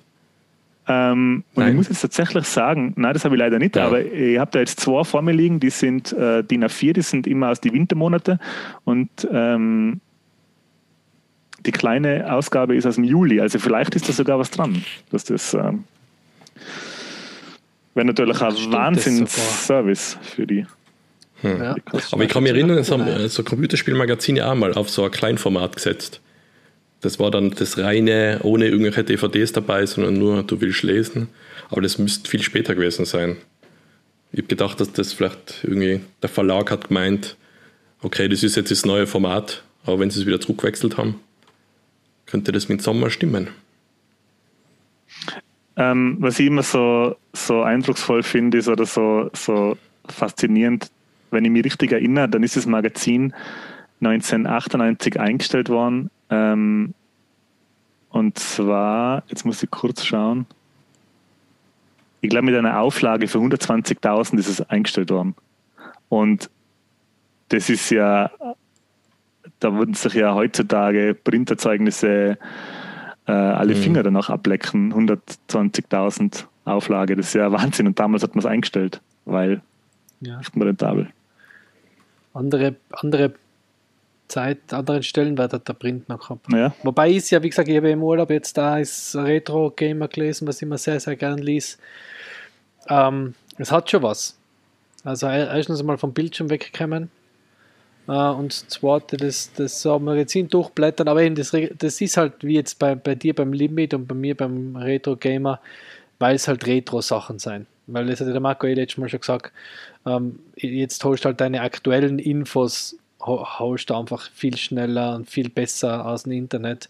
Aber gerade für solche Sachen, so Retro-Sachen, also ich glaube, wenn es jetzt die Bravo wieder auflegen Daten. Was gibt es denn immer? Von, von nein, nein, aber halt von damals. So. Okay. Dann, dann würden sich das wahrscheinlich viele aus dem Retro-Gedanken ähm, wiederholen und durchblättern, oder? Einfach ja. nur, weil es halt durchblättern viel cooler ist. Aber einen Bericht über die Backstreet Boys im Internet zu lesen, wird man eher weniger machen. Ja, aber jetzt also habe ich den Retro-Touch finde ich halt cool. Jetzt habe ich gerade was Interessantes äh, gerade offen da am, am, am Browser. Ratet mal, Schätzt mal, was die Auflage von der Bravo im ersten Quartal 2021 war. Wie viel, wie viel Print. Print, ja, aber nicht im Monat, sondern weil die, die Limit hat man ja mit 120.000 im Monat eingestellt. Und jetzt schätzt mhm. mal, was die Print Bravo im ersten Quartal für Auflage gehabt hat. Quartal. 50.000, 40.000. Äh, 300, 300 Millionen. vielleicht. 30.000. 85.000 Exemplare, was ich schon ganz ordentlich finde. Und das ist gegenüber 2015 gestiegen. 2015 ähm, Ah, nein, das habe ich jetzt falsch gelesen. Oh nein, das ist ja viel furchtbarer. Oh je, ich wollte jetzt sagen, oh je, jetzt ist die Bravo noch gestiegen, aber das ist ein Rückgang um 72.000 Exemplare im Vergleich zu 2015. Oh nein, wie traurig. Ja, da sieht man mal, wie schlimm. Hm. Ja, ja. Mhm der ja, wieder Egan Spengler 1984 schon gesagt hat, Print is dead. Ich wollte gerade sagen, äh, ich schaue jetzt da nicht so oft, aber gibt es von Bravo einen YouTube-Kanal oder so? Machen die das jetzt alles online? Bravo TV? Ja, oder halt den Inhalt vom Magazin einfach so als, als Filmbeiträge oder so irgendwie. Ich glaube, dass das funktionieren Boah, könnte, weil. Es gibt bravo.de, das ist halt ja, so. Weil jedes Mal, wenn ich bei YouTube irgendwie in die Trends reinschaue, dann überrascht mich immer, was ich alles nicht kenne und äh, was für ein Schrott da angeschaut wird. Und dann sind halt irgendwie so, ah, die irgendeine Lehrerserie oder so. Und dann denke ich mir, ja, das hätte damals im Bravo genauso sein können. Das ist halt jetzt ein YouTube-Video. Aber jetzt nicht von denen, ja. ist von irgendeinem anderen. Ich, ich, weiß nicht, ob das heutzutage bei den, ich meine, ich weiß nicht, wie die, was die Kids, ob die das noch konsumieren würden, aber ich glaube, da gibt es sowas wie die Bravo hat wahrscheinlich noch gegen YouTuber oder gegen Influencer keine Chance heutzutage, oder hätte ich gesagt, jetzt vom Gefühl her. Ja, wenn sie es früh genug gestartet hätten mit YouTube, aber ich glaube, das ist halt wie die meisten Printmagazine, haben die das halt verschlafen. Ja. Ein Online-Auftritt. Ja, das war's bei mir. Und äh, die Casio, die die perfekt recherchierten Casio, Casio Stories gibt es dann für die nächste Ausgabe. Mhm. Ja, hat mich gefreut, äh, dass dann ihr mal dabei sein habt dürfen jetzt als regulärer. Fein. Und äh, ja, ich freue mich schon auf die, auf die nächste Aus. Aber ah, wir haben noch gar nicht, was? Wir haben noch gar nicht, warte mal, ich kriegt aber eine Nachricht rein. Wir haben noch gar nicht über Sitcoms geredet. Was? Ah, okay. Uh, ja, das überrascht mich jetzt. Ach shit, hab ich bald ja. vergessen, unser Hauptthema. Ja, dann machen wir das jetzt, oder? Machen wir das doch. Marco ist, äh, wie es merkt, ist der Marco äh, hauptsächlich bei uns, um für Einleitungen und Überleitungen zu sorgen. Ja, und Ableitung. Das macht er wirklich. und Ableitung. Das macht er wirklich ja. grandios. Wir haben uns also, ja eine Liste zusammengeschrieben. Und ich glaube, wir sind uns schon einig, wie wir durch die Liste durchgehen. Und zwar nicht so von alt und neu, sondern dass wir mal abwechselnd der alte und der neue Serie besprechen, weil das ist dann, wie ich es genannt habe, ein Sitcom-Sandwich. Und mhm. das ist objektiv lustig. Und das schlägt gleich den Bogen zum Suppen von vorher. Wegen Subway und Sandwich. Wow. Flachwitz. Boah, da werde ich noch wach liegen am Abend über das nachdenken. Ah, ob das hey, geplant Leute, war so, oder ob, das, ah, so wird das nichts mit dir hören. ob sich das einfach so übergeben hat. So, so wird das nichts mit die Einschaltquoten. Ja, Mit- Abschaltquoten haben wir. Abschaltquoten haben wir dann mit solchen Gags. Ja, Jetzt haben wir schon Marco dabei, damit wir vielleicht noch drei Freunde dazu kriegen, die das ja anhören. der Vater. Aber ich glaube, er hat sich auch noch angekocht. Ich glaube, das war's. Mehr ist drin. Ja, Dem wird es gleich fad sein wie meine Ja, Eltern. das ist- Ähm, Aber da ja werdet ihr gut, vielleicht ein paar Sachen kennen jetzt von den Sitcoms. Die sind ja auch, wir haben da Genau. alte Schinken angeschaut ein bisschen. Schade, dass er die Folge nicht mal anmacht. So, Jungs, jetzt sagt mal, was ist denn eure private Meinung oder vor, vor ihr euch jetzt ähm, auf Wikipedia und so ein bisschen erkundigt habt, wie, was, was ein Sitcom ist und was die definiert, was ist denn eure private Meinung? Was, wie hättet denn ihr noch vor, vor zwei Monaten ein Sitcom definiert? Alles, wo Lacher eingespielt sind. Okay. Ja, ich weiß sogar schon ein bisschen modern und sage, die Lacher müssen die nicht sein, aber es ist halt so das typische, spielt zum größten Teil nur an einem Ort. So hätte ich gesagt. Also Lacher eingespielt oder Lacher oder vorher Studio aufgezeichnet. So. Das sind echt die zwei Sachen. Aber stimmt, so Kammerspiel, das, das, ähm, wenn man mehr genauer drüber nachdenkt, ist das eigentlich bei den Sitcoms, die ich jetzt als Sitcoms aufgefasst habe, ähm, so. Wobei es jetzt, glaube ich, im, im Wandel der Zeit oder im, im, im, der, über die Zeit ein bisschen gewandelt Ja. hat. Mhm. Aber ihr habt das eh schon ziemlich gut ähm, zusammengefasst, weil, oder ihr habt eh schon lauter richtige Sachen gesagt, weil bei einer Sitcom ähm, ist ja so, dass man ja jetzt einmal die Konservenlacher im Ohr hat, gell? Und da muss man dazu sagen, das ist ja nur im Deutschen so, die Konservenlacher, weil bei der Synchronisation die Lacher vom Publikum nicht mit übernehmen werden können, weil die, die Gags an einer anderen Stelle sind und weil die Tonspur, also das heißt die, die Lacher aus dem Publikum und die Dialoge von den Schauspielern ja alle auf einer Tonspur sind. Und deswegen gibt es im Deutschen bei der Synchronisation die Lacher aus der Konserve. Das habe ich zum Beispiel auch nicht gewusst. Ich habe immer gedacht, äh, das ist im Amerikanischen auch so, aber im Amerikanischen werden wirklich oder sind wirklich viele Folgen vor Publikum aufgenommen worden. Das heißt, wenn man bei Big Bang ist ja vor Publikum aufgenommen, oder? Zum Beispiel. genau, das ist Ja. auch so, so Vor Corona Zumindest- sicher. zumindest einige, zumindest einige äh, äh, Folgen. Weil es gibt ja beim Al Bundy zum Beispiel, bei der schrecklich netten Familie oder Married with Children, da gibt es ja den einen Lacher, den man in jeder Ja, Folge dreimal Die hört. Frau, die da so markant lacht, ja. Ja, und der Typ mit, der tiefen, der, der mit dem tiefen Lacher, oder? Genau, ja. Aber Und, die, das ähm, seien aber echte Lacher aus einer Live-Aufzeichnung gewesen, oder? Und spät wiederverwendet worden, oder wie ist das? Ähm, das sind zum Teil Lacher und da gibt es ein bisschen einen, einen scary, äh, einen, einen, ein bisschen einen Fact. scary Fact dazu. toten Alle schon Genau, gelacht haben. das sind, genau, das sind zum Teil ganz alte Aufnahmen von Sitcoms aus die, aus die 50er und 60er, wo halt viele Mhm. nicht mehr leben. Ah, okay. Ähm, Ja, zu Tode gelacht. Zu Tode gelacht. Jetzt muss ich noch ein bisschen, äh, ganz kurz noch ein bisschen Wikipedia-Knowledge droppen. Sitcom kommt ja für ähm, Situationskomik und ähm, Wikipedia beschreibt es also schön, dass die Sitcom ähm, ein Format ist, in der von Handlung getrieben äh, Gags und Pointen eine nach der anderen abgefeuert werden und alles quasi von einer Handlung zusammengehalten wird, die immer die gleichen Leute äh, betreffen. Das heißt, der Sitcom Seher muss sich schnell zurechtfinden, wenn man sich seine Restaurante-Pizza aus dem Ofen geholt hat und die Kohle aufgemacht hat und ähm, der Al Bundy oder der Tim Taylor legen los, dann muss man sofort wissen, woran man ist. Man muss sich sofort äh, ohne viel Vorgeplänkel, so wie wir das haben, einfinden können und gleich loslegen und Spaß haben mit den Charaktere. 25 Minuten lang. Und wir haben uns jetzt ähm, eine Liste zusammengestellt, ein schönes Google-Dokument, wo wir unsere Sitcoms reingeschrieben haben, über die wir gern reden würden. Und das ist eine ziemlich lange Liste geworden, die in die, in die frühen 60er anfängt und in die sehr späten 2010er aufhört.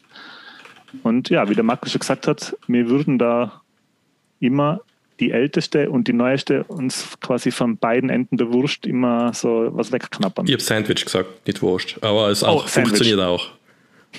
Wurst funktioniert auch. Ja, machen wir Mhm. das doch. Genau. Und dann soll man mit der Ältesten anfangen. Ja. Ja, natürlich. Alter vor Schönheit. Alter vor, Und Schönheit ist ja ein super Thema für die Serie. Genau. Und zwar geht es da um die Monsters. Gestartet 1964, geendet 1966 und in die zwei Jahre lang ähm, 70 Episoden rausgehauen, was eh schon ganz gut ist für zwei Jahre, oder? Ja. Ähm, genau.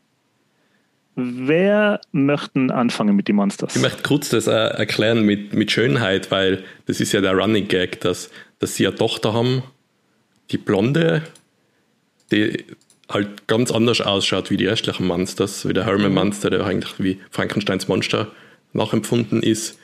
Und, und die halt meinen, dass ihre Tochter eigentlich die hässliche ist, die Blonde, die was halt alle für hübsch, also wir für hübsch halten. Das, Das habe ich immer ganz das ist lustig quasi gefunden. Schönheitsideal der Ja, Zeit genau. darstellt, oder? Das habe ich ganz lustig Ja. gefunden immer. Und das ist ja noch in Schwarz-Weiß sogar Folgen, oder? Gibt es da? Das ist nicht ganz täusch. Das Das ist, glaube ich, alles. ist in Schwarz-Weiß, glaube ich, Ja. gestartet, oder? Oder nachkoloriert. Oder nachkoloriert, Also das kann ich, sein. ich kenne nur Schwarz-Weiß-Folgen. Ich habe nie eine, Farb, eine Farbfolge gesehen. Aber ich muss auch sagen, äh, für mich vermischt sich die Monsters und äh, die Adams Family ein bisschen. Äh, manchmal war es jetzt nicht, okay, ist das jetzt von den Monsters oder ist das von der Adams Family? Weil ein paar Ähnlichkeiten gibt es schon. Zum Beispiel der kleine Pur, oder? Der ist ein bisschen ähnlich. Ja, sie, die, oder? Die, Die, die Morticia, oder die äh, in der die- Family, wie heißt sie denn hier? Der, die, Ja. die Lilly, oder ist das? Lilly Monster. Mhm. Ja, das sind ja so ein bisschen, also der Großvater ist ja ein Vampir und der kleine Sohn ist ein Werwolf, der Vater ist Frankensteins Monster und ähm, sie ist, ähm, ist auch eine Vampirin, oder? Ist ein Vampire, steht da. Ja, wird stimmen. Ja. ja. Aber, aber Lily Dracula Monster heißt sie, also sie ist in Transsilvanien geboren, da wird sie wahrscheinlich Mhm. ein Vampir sein, schätze ich. Aber der- Und Feministin übrigens. der, der Gag, dass die Tochter so ganz hübsch und normal ist und quasi sie sich dann immer für die Tochter entschuldigen für ihr Aussehen und für ihr Geduld, das, das ist ein ziemlich progressiver Gag eigentlich für die damalige Zeit. So. ich auch. Ja, ziemlich, ziemlich clever. Ähm, was ich mich gefragt habe, ist, ob der Schauspieler, der in Herman Monster spielt, ähm, ich, ich glaube, das mir ist noch gleich gegangen wie euch. Ich habe da einmal sehr viel verwechselt von die, von die Folgen. Und zwar nicht wegen der Morticia Adams und, der, und ihr, sondern weil ich gedacht habe, dass der Large und der, Ja, und stimmt. die waren ähnlich. der, der Mann von den Monsters, dass das die gleichen sein sollen. Also ich habe da wirklich gemeint, ich schaue die gleiche Serie, wenn ich den gesehen habe. Ich habe das nie auseinanderhalten können, wobei ich dazu sagen muss, dass ich die in einem sehr jungen Alter gesehen habe. Also ich glaube, auf alle Fälle Volksschule. Also ich war da, glaube ich, Ich kann mich erinnern, dass wir in der Schule HTL, also was ist das für internationaler Schulbezeichnungs höhere Schule, sag ich, oder? ja, Haben wir äh, ja. im Englischunterricht so Originalfolgen von die Monsters angeschaut, weil das ein recht einfaches Englisch war, was da vorgekommen ist. Äh, von daher kenne ich noch ein paar Folgen auch. Also ich glaube, ich habe natürlich nicht zum Original-Ausstrahlungstermin, habe ich natürlich nicht geschaut.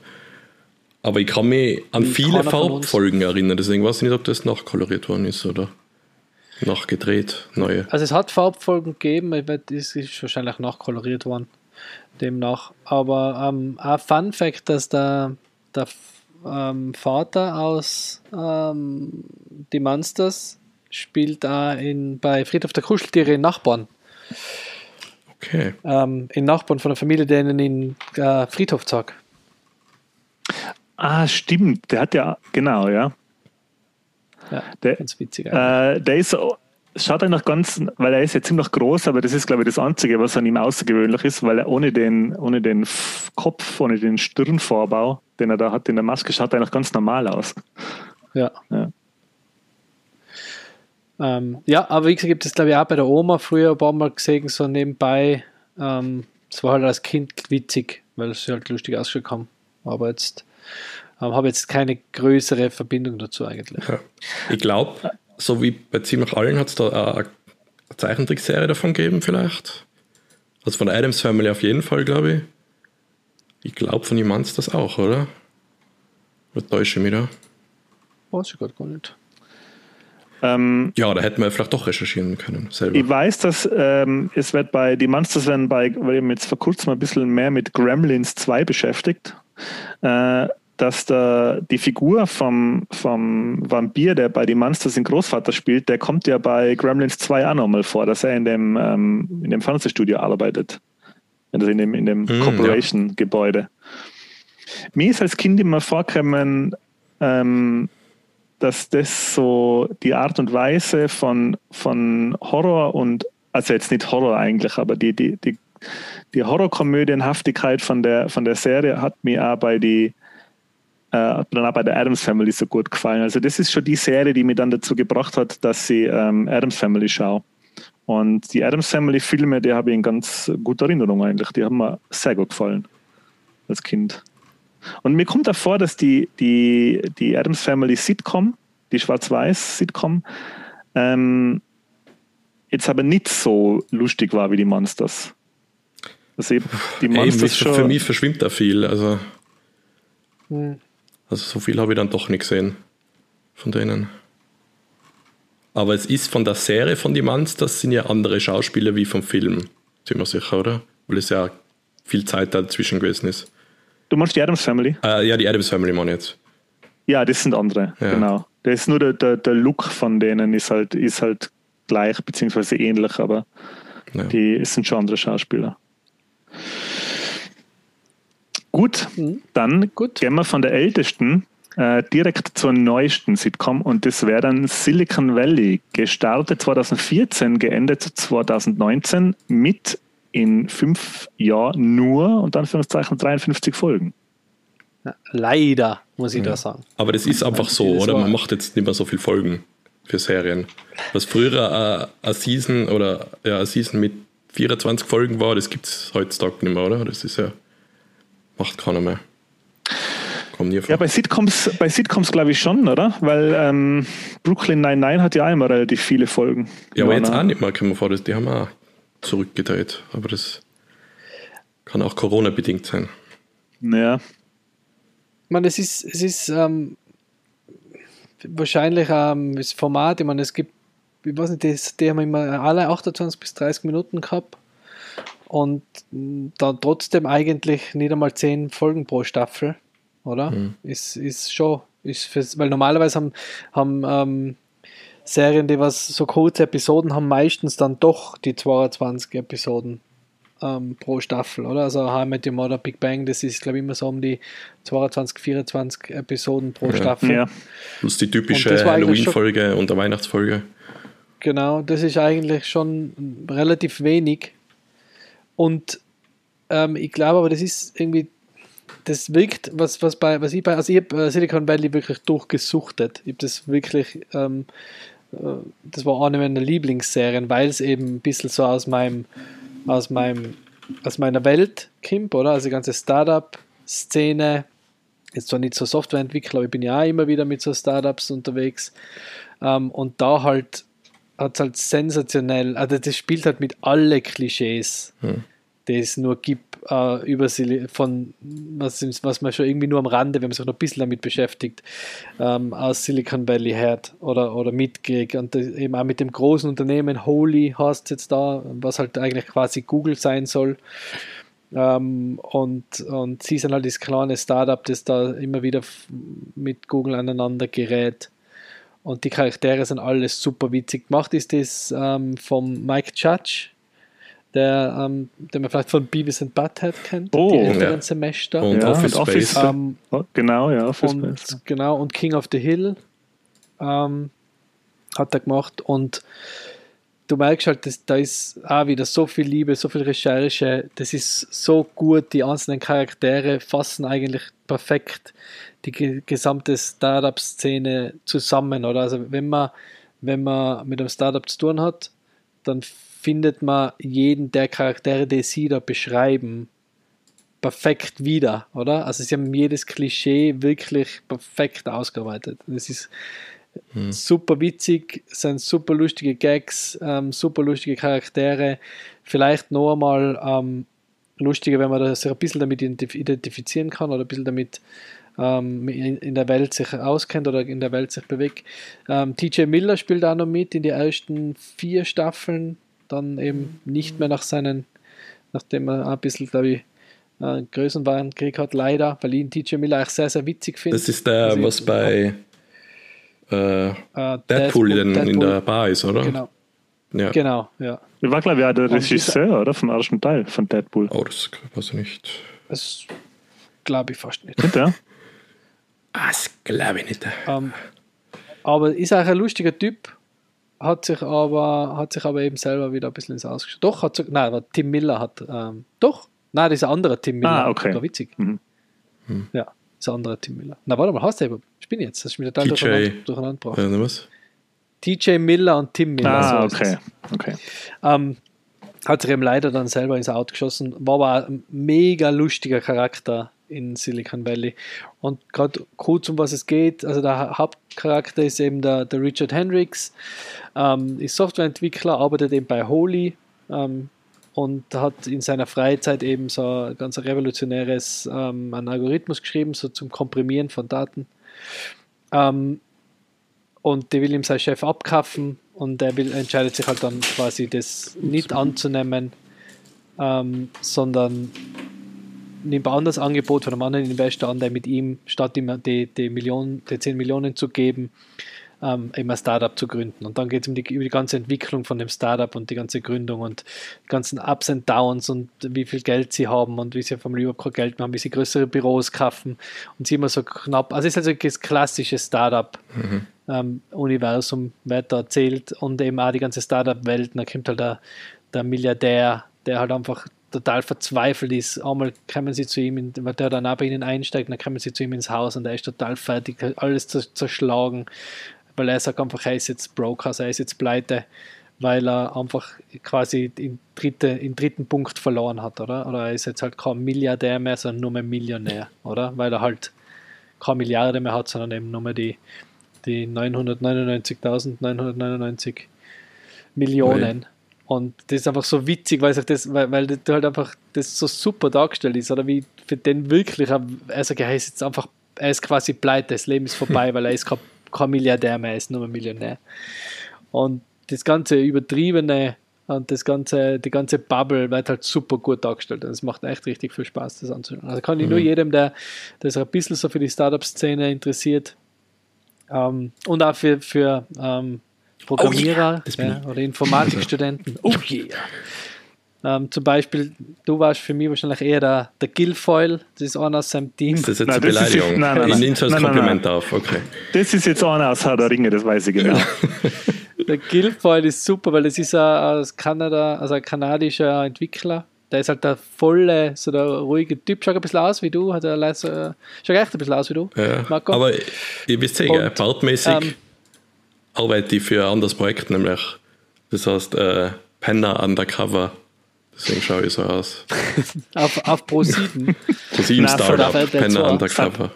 Sat 1. Ja, und, und ähm, eben Pied Piper hast ihr, ihr, ihr, Unternehmen und da ist eben der Guildfile, ist da quasi Entwickler und Administrator und ist halt so das volle super Nerd, aber voll gut. Mhm. Nebenbei noch Satanist und ist einfach witzig, geiler Typ. Und dann haben sie noch einen Inder, der halt der Pakistani Java-Entwickler und dann gibt es noch einen, einen, Asiaten. Sie spielen halt mit allen. Klischees. Es ist wirklich richtig, richtig lustig. Und auf jeden Fall eine uneingeschränkte Empfehlung meinerseits. Sehr, sehr lustige Serie, aber auch schon, wie man feststellt, ähm, für mich relativ weit weg von einer Sitcom, weil es spielt einfach an extrem viel unterschiedlichen Locations und es hat zum Beispiel keine Lacher. Also es ist kein Live-Publikum. Ja. Also es ist jetzt Aber kein was, Kammerspiel. Was hat denn heutzutage noch Lacher? Ich glaube, das gibt es einfach Viel. nicht mehr. Doch, mehr Schon? wie man denkt. Man hört sie nicht mehr. Ja, okay, dann schaue ich dir einfach an immer die neuen Sachen. Ich gedacht, dass das ab, was nicht, vor fünf, sechs Jahren das aufgehört hätte gedacht. Ja, in meinem, Oder zehn Jahre, noch länger. In meinem Kopf ist Big Bang Seit Theory. Scrubs so ungefähr. Big Bang Theory das letzte, oder? Gedacht. Also Big Bang Theory hat auf jeden Fall noch eingespielte Lacher. Ähm, Two and a Half Men. Ja, aber das, How I Met Your Mother. Das ist ja, hat sie ist ja jetzt als schon länger aus, oder? Das gibt es ja auch schon, ähm, schon länger nicht mehr. Ja, aber das sieht man auch bei unserer Liste, dass man halt jetzt von den neuen Sachen echt, das sind fünf, sechs Jahre dazwischen. Und bei den anderen, da ist echt jedes Jahr irgendwie eine neue Serie, die einfach im Free TV gekommen ist und die einfach geschaut hat, Ja. weil nichts anderes gegeben hat. Die, ja, ja. Ich weiß gar nicht, was ist denn jetzt auch ganz blöd, was ist denn jetzt eine wirklich ganz aktuelle ähm, Sitcom? Ja, das ist eine gute Frage. Man müsste eigentlich ja nur schauen, bei die Emmys oder irgendwo, oder? Da wird ja immer, oder wenn die ganz neuen Sachen. Ja, Brooklyn 99 ist eine. Sitcom, die immer noch läuft. Also das ist eine aktuelle Sitcom. Ja, 2013 gestartet, also so neu ist die jetzt. Ja, aber läuft immer noch. Also das ist ja. Ja, läuft schon noch, Ja. ja. Wenn man so schaut, die, best, die besten Sitcoms von 2020er vom Movie Pilot sagt Solar Opposites. Aber Solar Opposites ist doch kein Sitcom, oder? Ja, das ist jetzt die Sache. Eigentlich hätten wir Comic oder halt Zeichentrick auch dazu nehmen müssen, oder? Ja, aber Weil die ein Simpsons. Ich hätte gesagt, die Simpsons sind auch eine Sitcom, ja. Eigentlich. Also jetzt, Aber haben wir nicht. ja. Also ich hätte sie am Anfang schon ausgeschlossen, aber eigentlich würden sie schon passen. Das ist so wie Family Guy oder American Dad wären ja eigentlich auch Sitcoms. Die spielen ja mit dem Ja. Klischee zum Teil, werden Lacher eingespielt oder sie verweisen auf äh, die Honeymooners. Also zum Beispiel die Honeymooners kommen Mhm. bei Family Guy ganz oft vor. Ähm, ich glaube, die sind sich schon bewusst, dass sie, ähm, oder es ist schon so, dass das Sitcom Strukturen hat. Nur für mich, aufgrund dessen, dass es animiert ist, ist für mich halt einfach Cartoon als eigenes. Ähm, Ja. Ja, weil es ist schon so, dass das Zusammenspiel der Charaktere, oder, das ausmacht. Und ich weiß nicht, ob in einem Tonstudio das nachvertonen, ob das dann noch zählt, weil das ist schon was anderes. Und manche Sitcoms wären ja so gut, weil man einfach merkt, okay, die Chemie zwischen denen stimmt einfach und deswegen ist es lustig. Ja, das ist halt bei Family Guy schwierig, weil das zum größten Teil bloß eine Person ist. Ja, deswegen hätte ich es eben nicht zu Sitcoms gezählt, weil ich dachte, Ja. okay, da wird zuerst alles geschrieben und animiert und dann ist schon lustig und dann redet halt der auch nicht drüber. Der macht es nicht lustiger oder weniger lustig. So. Ja, aber am Ende fürs Publikum, die Komik entsteht schon aus der Situation oder aus dem Zwischenmenschlichen heraus, auch bei die Simpsons. Also die, die, die Gags bei die Simpsons passieren ja auch zwischen, zwischenmenschlich, also zwischen dem Mo und dem Humor oder zwischen dem Bart und der Lisa. Es ist ja, man könnte die Simpsons heutzutage sag, auch okay, filmen dann- mit der Computertechnik. Also Ja, aber ich meine irgendwie so, ich, ich verbinde das immer mit einem Schauspieler und der ist halt hat eine Nebenrolle, unter Anführungszeichen. Der, der gibt zwar den, die Stimme dem, aber der ist halt, der schaut nicht aus wie der und so. Die Mimik und so gibt es nicht. ja, Deswegen hätte ich es irgendwie außen lassen, aber eigentlich hätten wir es die Liste tun sollen. die, aktu die, aktu die aktuelle, aktuelle steht schon immer. Die aktuellste Sitcom war eigentlich Wonder Vision, gell? Aber es wollte nicht über Marvel reden. Ah, ich habe nicht also. aber gewusst, dass das ein Sitcom wirklich ist. Also, ich, ich würde gerne über Marvel reden, aber es ist, da muss ich jetzt so viel nachholen, glaube ich. Ja, Da habe ich gleich eine Frage, eine. Zwischenfrage, Michi. Du als Mr. Marvel. Würdest du sagen, dass jede von den Serien das Universum bereichert hat von Marvel? Oder gibt es welche, die du sagen könntest, kann ich auslassen? Oder Also von den drei, was bis jetzt gestartet sein, also WandaVision, ähm, Falcon and the Winter Soldier und Loki, am meisten Loki.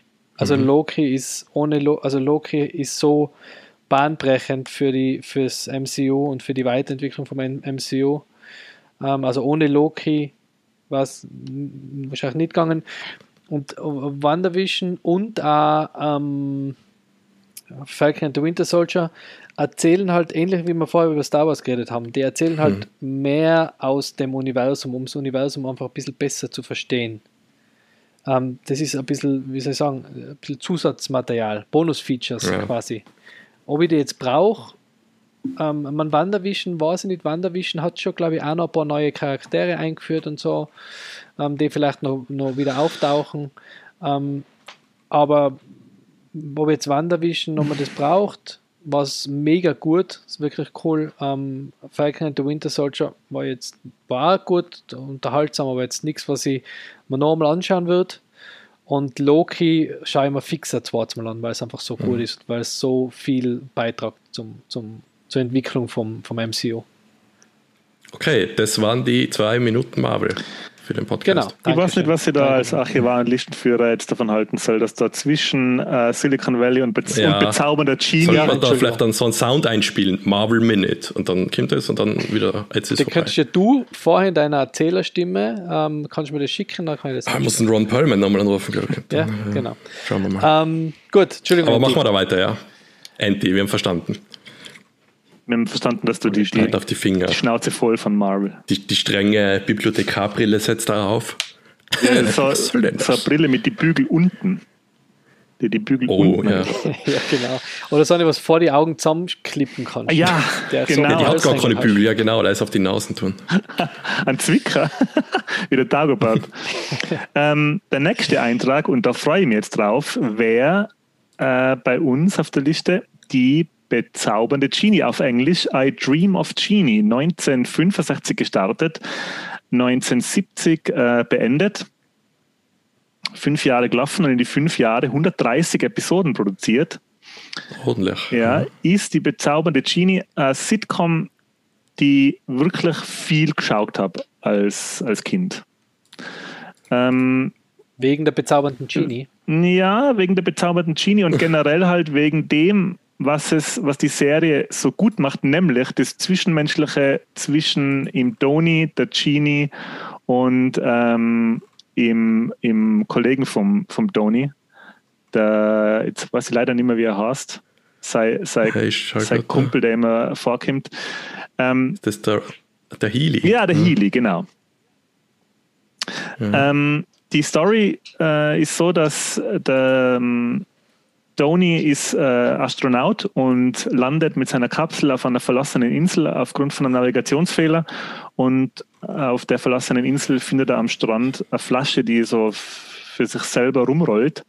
Und er macht die Flasche dann auf und äh, die Genie kommt raus und kann aber nur ähm, Persisch reden.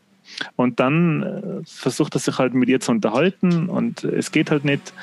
Und er wünscht sich dann, ach, äh, ich wünschte, sie würde Englisch reden oder ich wünschte, wir könnten uns verstehen und dann äh, erfüllt sie ihm den Wunsch, weil das versteht sie offensichtlich und kann dann Englisch. Ähm, Macht sie da auch schon so die Hände verschränken? ja, genau. Hände verschränken, blinzeln. Ja. Und dann ähm, unterhalten sie sich und sie äh, wünscht dann einen Rettungshubschrauber für ihn herbei und er, er sagt dann, sie ist frei und sie verschwindet dann zurück in ihre Flasche und rollt in seinen Rucksack rein mit der Flasche, dass er sie mitnimmt heimlich. Und so fängt dann die Sitcom an, die von der bezauberten Genie. Und seitdem leben halt der NASA-Astronaut, der NASA-General, glaube ich, ist er dann, und die Genie zusammen äh, bei ihm in der Wohnung. Und ich habe das als ein sehr, ich sage jetzt mal, wenn man das unter heutigen Gesichtspunkten schaut, wenn man das jetzt mit heutigen Augen schaut, dann ist, kommt da sicher ganz viel vor, was überhaupt nicht funktioniert in der, in der Serie. Ähm, damit angefangen, dass sie ja eigentlich äh, eine Perserin ist, aber halt weiß und blond und ähm, es überhaupt keine, es kommen nur weiße Menschen drin vor und äh, das Frauenbild ist wahrscheinlich auch von anno dazu mal also furchtbar. Ähm, aber ich habe die Serie als eine sehr unschuldige, niedliche Unterhaltung in Erinnerung, in der die beiden oder die drei Hauptcharaktere miteinander sehr gut und lustig funktionieren. Und ja, Ja, ich kann mich schon erinnern, da hat es halt immer diese Szenen gegeben, wo man da, wo er in die Flasche geschaut hat und innen ist das so wie ein, kleine, ein kleines Zimmer gewesen oder so, fast von der Genie, die hat da dran gewohnt. ja, genau. Das kann ich mich erinnern, das hat halt voll riesig dann wieder gewirkt, wenn man da reingeschaut hat. Aber es ist auch jetzt nicht so viel hängen geblieben, es war auch fast zu früh, würde ich sagen. Für mich. es waren halt dann immer also Situationen, wo das dann äh, zu erklären war, wer sie ist. Und ähm, ich glaube sogar, das ist dann so, äh, er ist ja eigentlich verlobt und sie äh, sorgt dann dafür, dass die Verlobung quasi ähm, gecancelt wird, weil sie sich. Ach so. Ja, ja, also das, Aber ist da, ist da, ist da Love Interest? Ich weiß nur, dass, dass da sein, sein Freund, oder? Der hat immer so ein bisschen auf die, auf die Genie geschielt. Ja, der war eingeweiht, Ja. oder? Also der hat das Ja, gewusst. der ein bisschen ja. do, döf, do, döflich, Döfliche, hast- döfliche. Oder? döflich der war- Wort. Höflich, döflich. der, war, der war eingeweiht. Und ich glaube, das Love Interest war so, dass die Genie halt in einen, in einen Tony verl sich verliebt hat und er aber nicht in sie. Und das war, glaube ich, ähm, die Schwierigkeit, dass er die Liebe von ihr nicht erwidert hat, mhm. was ich mir so erinnern kann. Ähm, und ich weiß, dass das dann aber schlussendlich so aufhört. Also da kann man jetzt, glaube ich, nach 60 Jahren schon einmal spoilen. Ähm, Spoiler-Alarm. Spoiler-Alarm. Ähm, die, Einsprechen die Genie äh, heiratet den Tony dann am Schluss und verliert all ihre Genie-Fähigkeiten und wird ein normaler Mensch wenn ich mich richtig erinnere. Aber wahrscheinlich trotzdem ein neues Genie-Outfit, oder? Also bauchfrei, weil sie trotzdem so. Ich schätze mal, zu so Gelegenheiten wie im Hochzeitstag und so wird dann immer ein neues bauchfreies Genie-Outfit ähm, Aber hm. anscheinend ähm, können ihre Kinder die Zauberkraft erben. Gibt es da Nachfolgeserie oder was? Gezeigt wird dies in dem Film Die Rückkehr der bezaubernden Genie von 1985. Uh. was? Habe ich nicht gewusst. Okay, Genie von ihrem Sohn TJ Moment. mit einem Blinzeln aus ihrer magischen verschlossenen Flasche Jetzt Moment, Moment. Ich sind mir da gerade äh, einer Sache äh, auf die Spur gekommen, dass die bezaubernde, die bezaubernde Genie quasi die, die Backstory von Bibi Blocksberg ist. Ja, und Sabrina. Oder ich weiß nicht, ob das ja. zählt. Ja, nicht schlecht. Das habe ich zum Beispiel Okay, also so schaut es aus. Also ich, ich löse das jetzt auf. In der fünften und letzten Staffel heiratet Genie ihren Meister offiziell und muss sich nun nicht mehr vor der Öffentlichkeit verstecken. Ihre Zauberkraft behielt Genie trotz der Hochzeit mit einem normalsterblichen Mann. Obwohl in einer früheren Episode mit dem Titel Wie soll das weitergehen behauptet wurde, sie würde diese dabei verlieren. Allerdings könnten Kinder des Paares die Zauberkraft erben. Und jetzt gezeigt wird dies in dem Film Die Rückkehr der bezaubernden Genie von 1985, in welchem Genie von ihrem Sohn TJ mit einem Blinzeln aus ihrer magischen verschlossenen ja, Flasche befreit. Ich kann mir da nichts anderes vorstellen als einen ganz einen lieblosen Cash-Grab. Kann man nicht vorstellen, dass der. Andere Schauspieler auf jeden Fall, oder nicht dieselben. Ist ja zu viel Zeit dazwischen wahrscheinlich, oder? Von die 60er zu die 80er. Ja, 20 Jahre. Also ich vermute mal nicht, dass es dieselbe Genie spielt. Also so funktioniert, glaube ich, Hollywood nicht. Aber ah, da hat sie eine Gastrolle vielleicht gekriegt, dann steht sie irgendwo im Hintergrund einmal und dann sagen Leute, ey, die kenne ich doch. Weil, ja. wenn du jetzt, ähm, weil du jetzt vorher sagst, hast du das geschaut wegen der, wegen der äh, bezaubernden Genie. Ähm, ich glaube, ich war das ja. so ich glaube, ich habe. Wie alt warst du? Ich glaube, sieben oder acht und ich glaube, ich habe die letzte Folge Bezaubernde Genie 1 so am Alter gesehen. Das kann gut über 30 Jahre her sein, dass ich zum letzten Mal eine von den Folgen gesehen habe. Weil ich weiß noch, ich habe das mit sehr unschuldigen Kinderaugen geschaut. So also. Ja, also mir ja. ist erst jetzt aufgefallen, wo die Bilder schaue, okay, die ist immer in dem bauchfreien Ding da rumgelaufen, weil ja, das hat sie halt anhaben müssen, weil sie ja Genie ist, aber ja, und weil die Schauspielerin halt. Ja, was anderes anhaben können, oder? Ja, weil die Schauspielerin eine gute. Figur hat und weil es die 60er waren, wo halt also. dann Frauen einfach so rumlaufen haben müssen, wenn der Regisseur das gesagt hat. Ja, ich, kann mir, ich kann mir zum Beispiel vorstellen, dass das von 1966 so ein bisschen ein gewagtes Outfit sogar war fürs Fernsehen, oder? Kann sein, ja. Ja, ich meine, bei die 60er, 70er Outfits muss man, also ich glaube, also ich sage so, die 60er und 70er, da waren die Röcke schon sehr kurz. Also da ist die bezaubernde Genie, glaube ich, eher noch, noch äh, Brüder anzogen. Sehr viel Ähnlichkeit mit der Prinzessin Lea. Ja, als Berserin, aber ist schon gewagt. Ja. Damals hat man noch Berser gesagt. Ja. Ist das was, was man nicht Gut. sagt? Oh, jetzt bin ich äh, nicht, dass ich da quasi. Oh, echt jetzt? ja, keine Ahnung. Soll es jetzt ein Politiker-Podcast sein? Da gehen wir gescheiter zur nächsten äh, Sitcom auf genau. unserer Liste, nämlich. Könnt ihr kleinen Jingle für den Politiker-Podcast einsprechen. Kannst du dann bitte einsingen machen und durchschicken. Ähm, und zwar. einsingen. Kannst du das bitte auf Persisch einsingen? ähm, und zwar ja. wäre das weil wie versucht die Liste durchzuprügeln. Hey. ja. ja, wir werden nie fertig. Okay, Brooklyn nein, nein, ich sehe, ja, was markiert hast. Du gar nicht also tun. Du siehst das, du siehst das ja live. Ich nicht, ich habe sie nicht offen. Also. So, Brooklyn nein, nein. Brooklyn nein, nein. Eigentlich einer meiner Lieblingsserien, muss ich gleich dazu sagen. Das hat mich sehr überrascht und positiv. Genau wie gut das ist. Dem Markus sehr gut gefallen. Willst du kurz äh, aber erklären, worum es geht? Äh, nein, ich wollte nur sagen, 2013 gestartet und eine von den ganz, ganz wenigen Sitcoms, die wir da behandeln, die noch laufen und hat aktuell 143 Folgen, was nicht zu verachten Ja, aber die letzte Staffel wird gerade gedreht, also dann wird es vorbei sein. Okay. Aber das ist äh, Brooklyn 99, schon die Anspielung auf ein New Yorker äh, Polizeirevier, das Brooklyn 99, wo eine diverse Crew von Detectives und Chefs und wer ist da noch dabei und sogar alte, alte Detectives, die jetzt nicht mehr gern arbeiten, also ein ganzer bunter Haufen. Sekretärinnen. Und Sekretärinnen, ja, die da halt Polizeiarbeit machen, aber so gut gemacht, dass sie sagen würde, das ist eine der besten Sitcoms der letzten 20 Jahre, würde ich jetzt mal sagen. Ich kann mit dem. Achso, sorry, ne? Ja. Na, ich, ich, muss ganz, ich muss gestehen, ich habe äh, Brooklyn Nine-Nine nur ganz wenige Folgen geschaut, wo es rausgekommen ist, weil ich ihn Andy Samberg sehr gern mag Mhm. und danach super witzig finde, vor allem von seinen Lonely Island Sachen. Ähm, ich habe es dann aber nicht mehr weitergeschaut. Ich weiß aber nicht, warum. Boah, Ist schade. kann man jetzt auch nicht sagen. Es ist jetzt so ein Sitcom, da kann man auch zwischendurch einmal reinschauen. Ist jetzt nicht so zusammenhängend, dass man da irgendwie die dritte Staffel gesehen haben muss, dass die vierte Spaß macht, aber das ist einfach jede Folge für sich kann man anschauen und ist gut, finde ich. Also, Teilweise sogar herausragend gut. Da gibt es ja diese Bottle-Episode, so heißt das, wenn halt sich das meiste nur in einem Raum abspielt, wo sie das Verhör machen mit dem Zahnarzt. Und da denke ich halt noch manchmal an die Folge und denke, boah, das ist schon gut, hey. Und das ist eine Comedy-Serie, also das, das ist jetzt nicht irgendwie eine HBO-Produktion, das ist, glaube ich, NBC damals, ich weiß gar nicht, wer es jetzt macht. ich, ich finde auch, es ist manchmal so von der, von dem, man muss dazu sagen, das Brooklyn Nine-Nine hat was, was wenige Sitcoms haben. Die haben schon ähm, zum Teil staffelübergreifende äh, so Storystränge, die halt quasi wirklich, Ja, ich sage ja, am Ende jeder Staffel ist, ist ein schlimmer Cliffhanger meistens. ja, die wirklich dann Also halt da will durchgezogen man schon wissen, wie es weitergeht. Ja. Ja.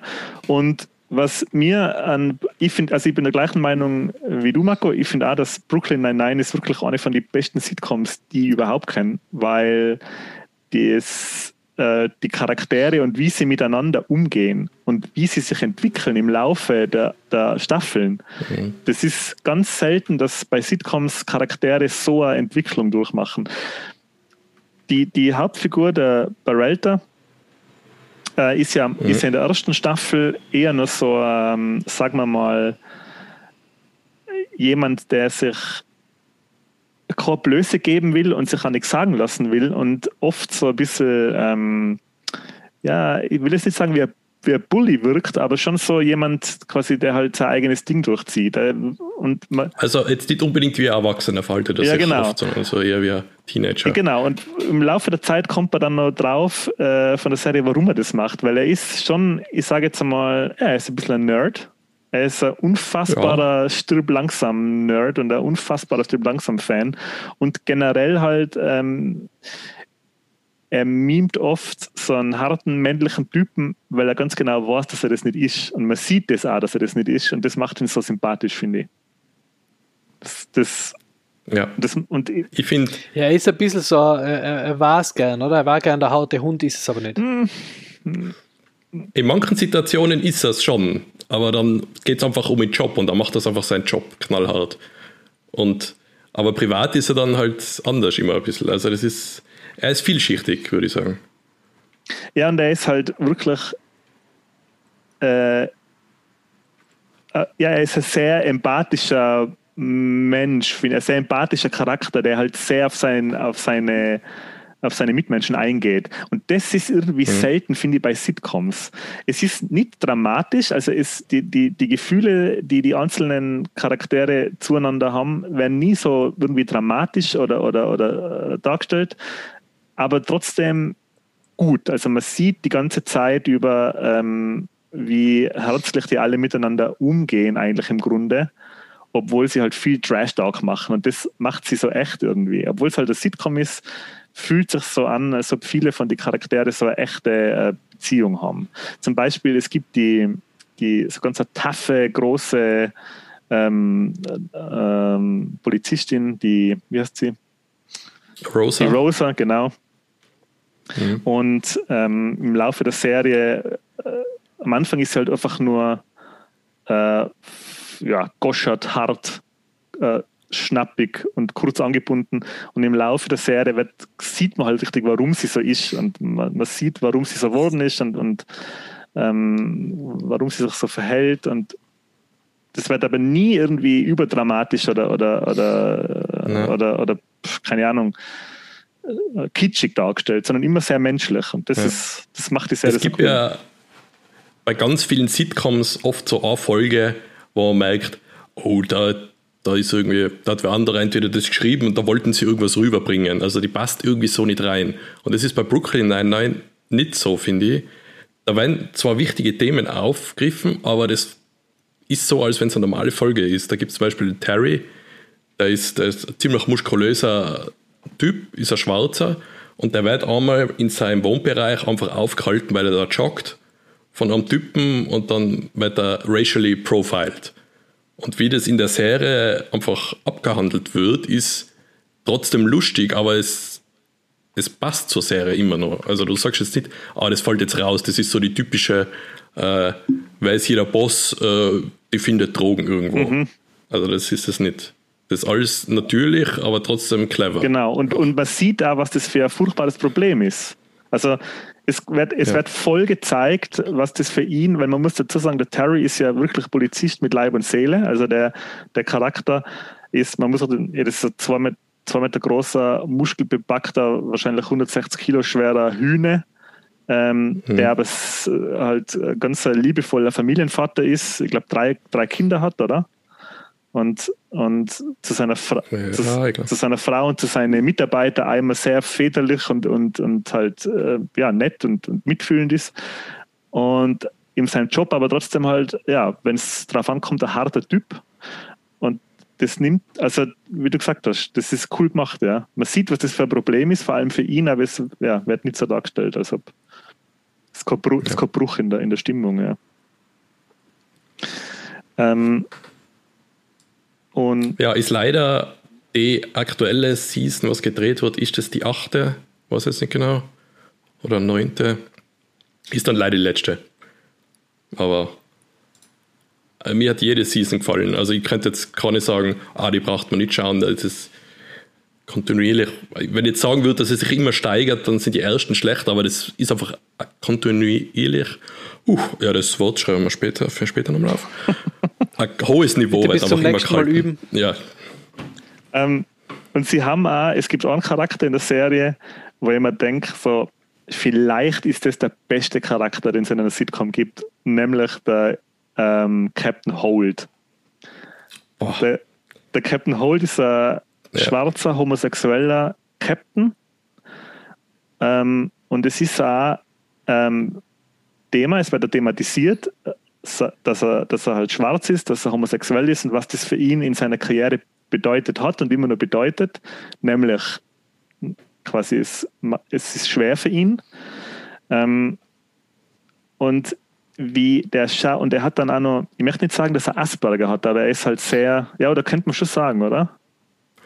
Ja, also, stoisch, ich weiß nicht, ob das richtige Wort ja, ist. Ja, ne? sehr emotionslos nach außen hin zumindest. Ja.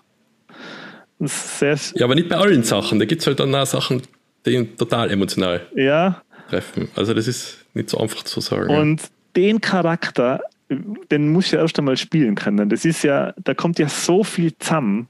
Da kommt, da kommt so viel zusammen. Und der Schauspieler. Ja, da gibt so viele gute Szenen, an die ich ja, jetzt gerade denke. Ja, wo einfach normal reinschaut nur. Das funktioniert. Der, der, Schauspieler, der ihn spielte, das ist brillant, wie der das macht. Das, wie du sagst, ja, er muss eigentlich nur schauen und es ist schon zum Brüllen. Also das, das ist echt super gemacht.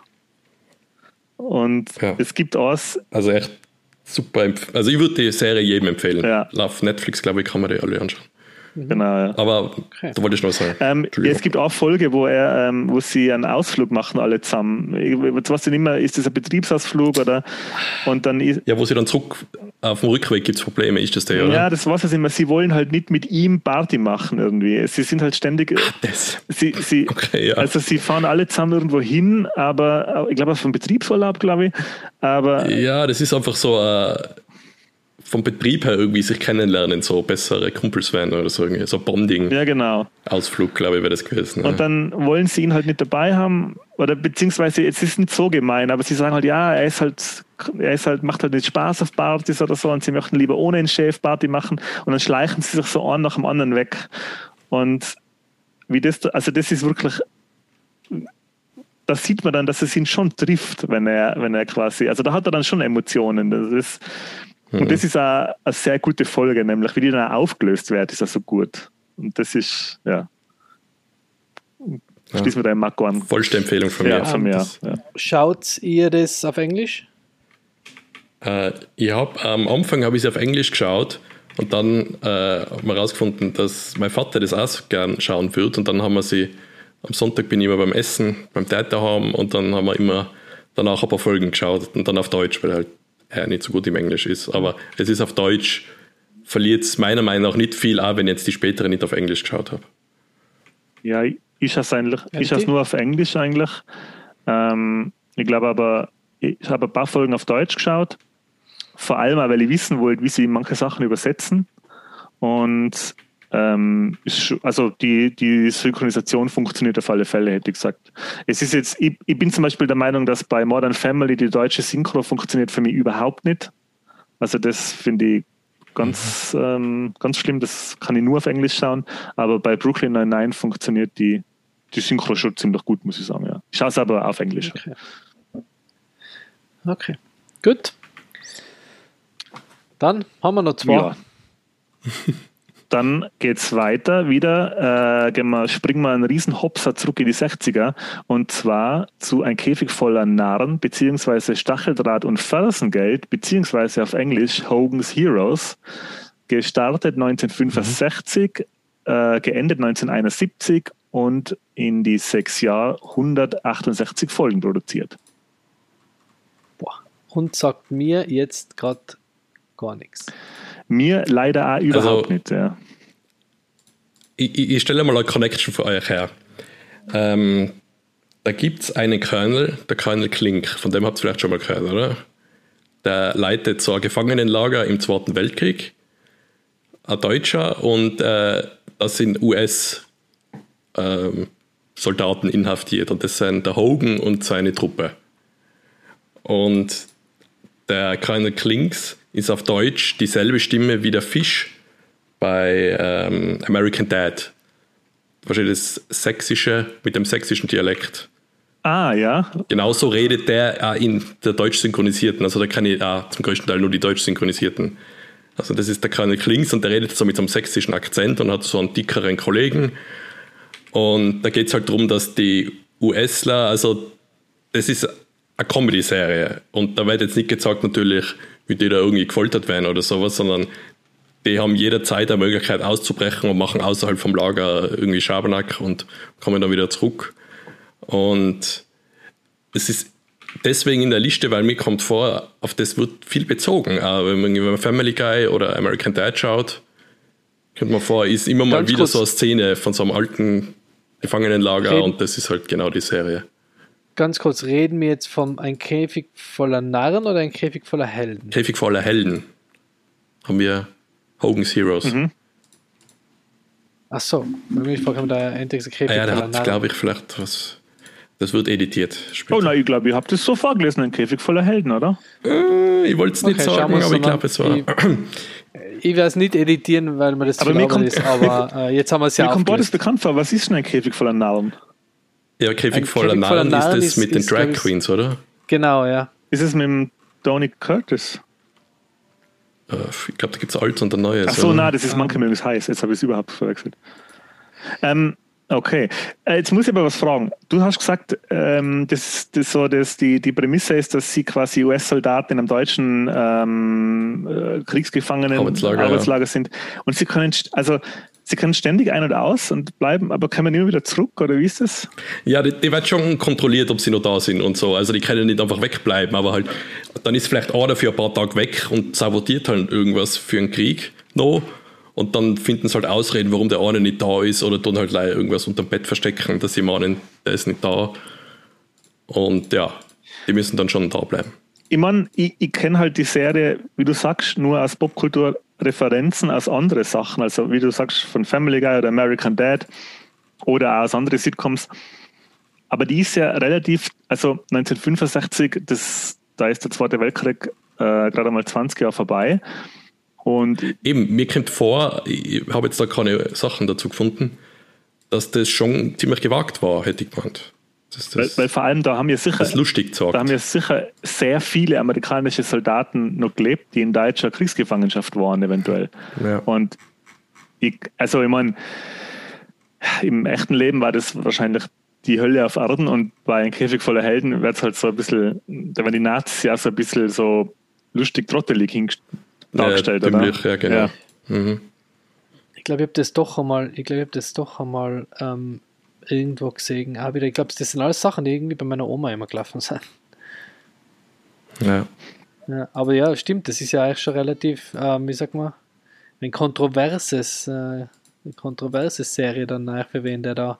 Es war gleich so wie jetzt über den Irakkrieg. Aber du hast ja Äh, heute auch erzählt, oder? Jojo, na, Blödsinn hast du Ja, doch. nicht offiziell genau. erzählt. Doch, ich habe ähm, Jojo Rabbit. Genau, in, in, in, in, in uns, bevor wir die Aufnahme gestartet haben, habe ich noch erzählt, dass ich gestern äh, mit meiner Freundin Jojo Rabbit geschaut habe. Und mh, ja, da werden die Nazis auch zum Teil so dargestellt, aber zum Teil auch als das, was sie waren, nämlich ähm, einfach äh, ja, menschenverachtende äh, Regime-Unterstützer. Und äh, in dem Film ist halt krass, dass, ich mein, da ist es wirklich so, dass die Situation der, der Leute, die sich verstecken müssen, schon als das dargestellt wird, was es ist, nämlich eine Frage von Leben und Tod. Also ähm, Jojo Rabbit ist zwar unter Aber Anführungszeichen. hättest du jetzt gesagt, dass das Jojo Rabbit ist das, wäre das damals kontrovers gewesen? Wahrscheinlich nicht, oder? Weil es ist realistischer Es darstellt, wird, oder? es wird realistisch dargestellt, ja. Ähm, Ja. Es ist bei Jojo Rabbit ähm, ist ständig klar, ähm, wenn jetzt das äh, jüdische Mädchen, also da geht es um einen, um einen kleinen, äh, einen kleinen Bub, der in der Hitlerjugend äh, ist und da einen Unfall hat und deswegen viel zu Hause sein muss und er kommt halt drauf, dass seine Mutter äh, jüdisches Mädchen äh, bei sich daheim versteckt im Dachboden. Und er ist am Anfang, äh, will er das halt gar nicht, weil er, weil er halt meint, weil er halt der Meinung ist, dass halt die Juden äh, Monster sind oder halt quasi, weil er ist halt ein braver Nazi und er will das nicht und er findet das furchtbar. Und dann im Laufe des Films äh, man, man, man begleitet ihn halt dabei, wie er draufkommt, dass das halt Menschen sind.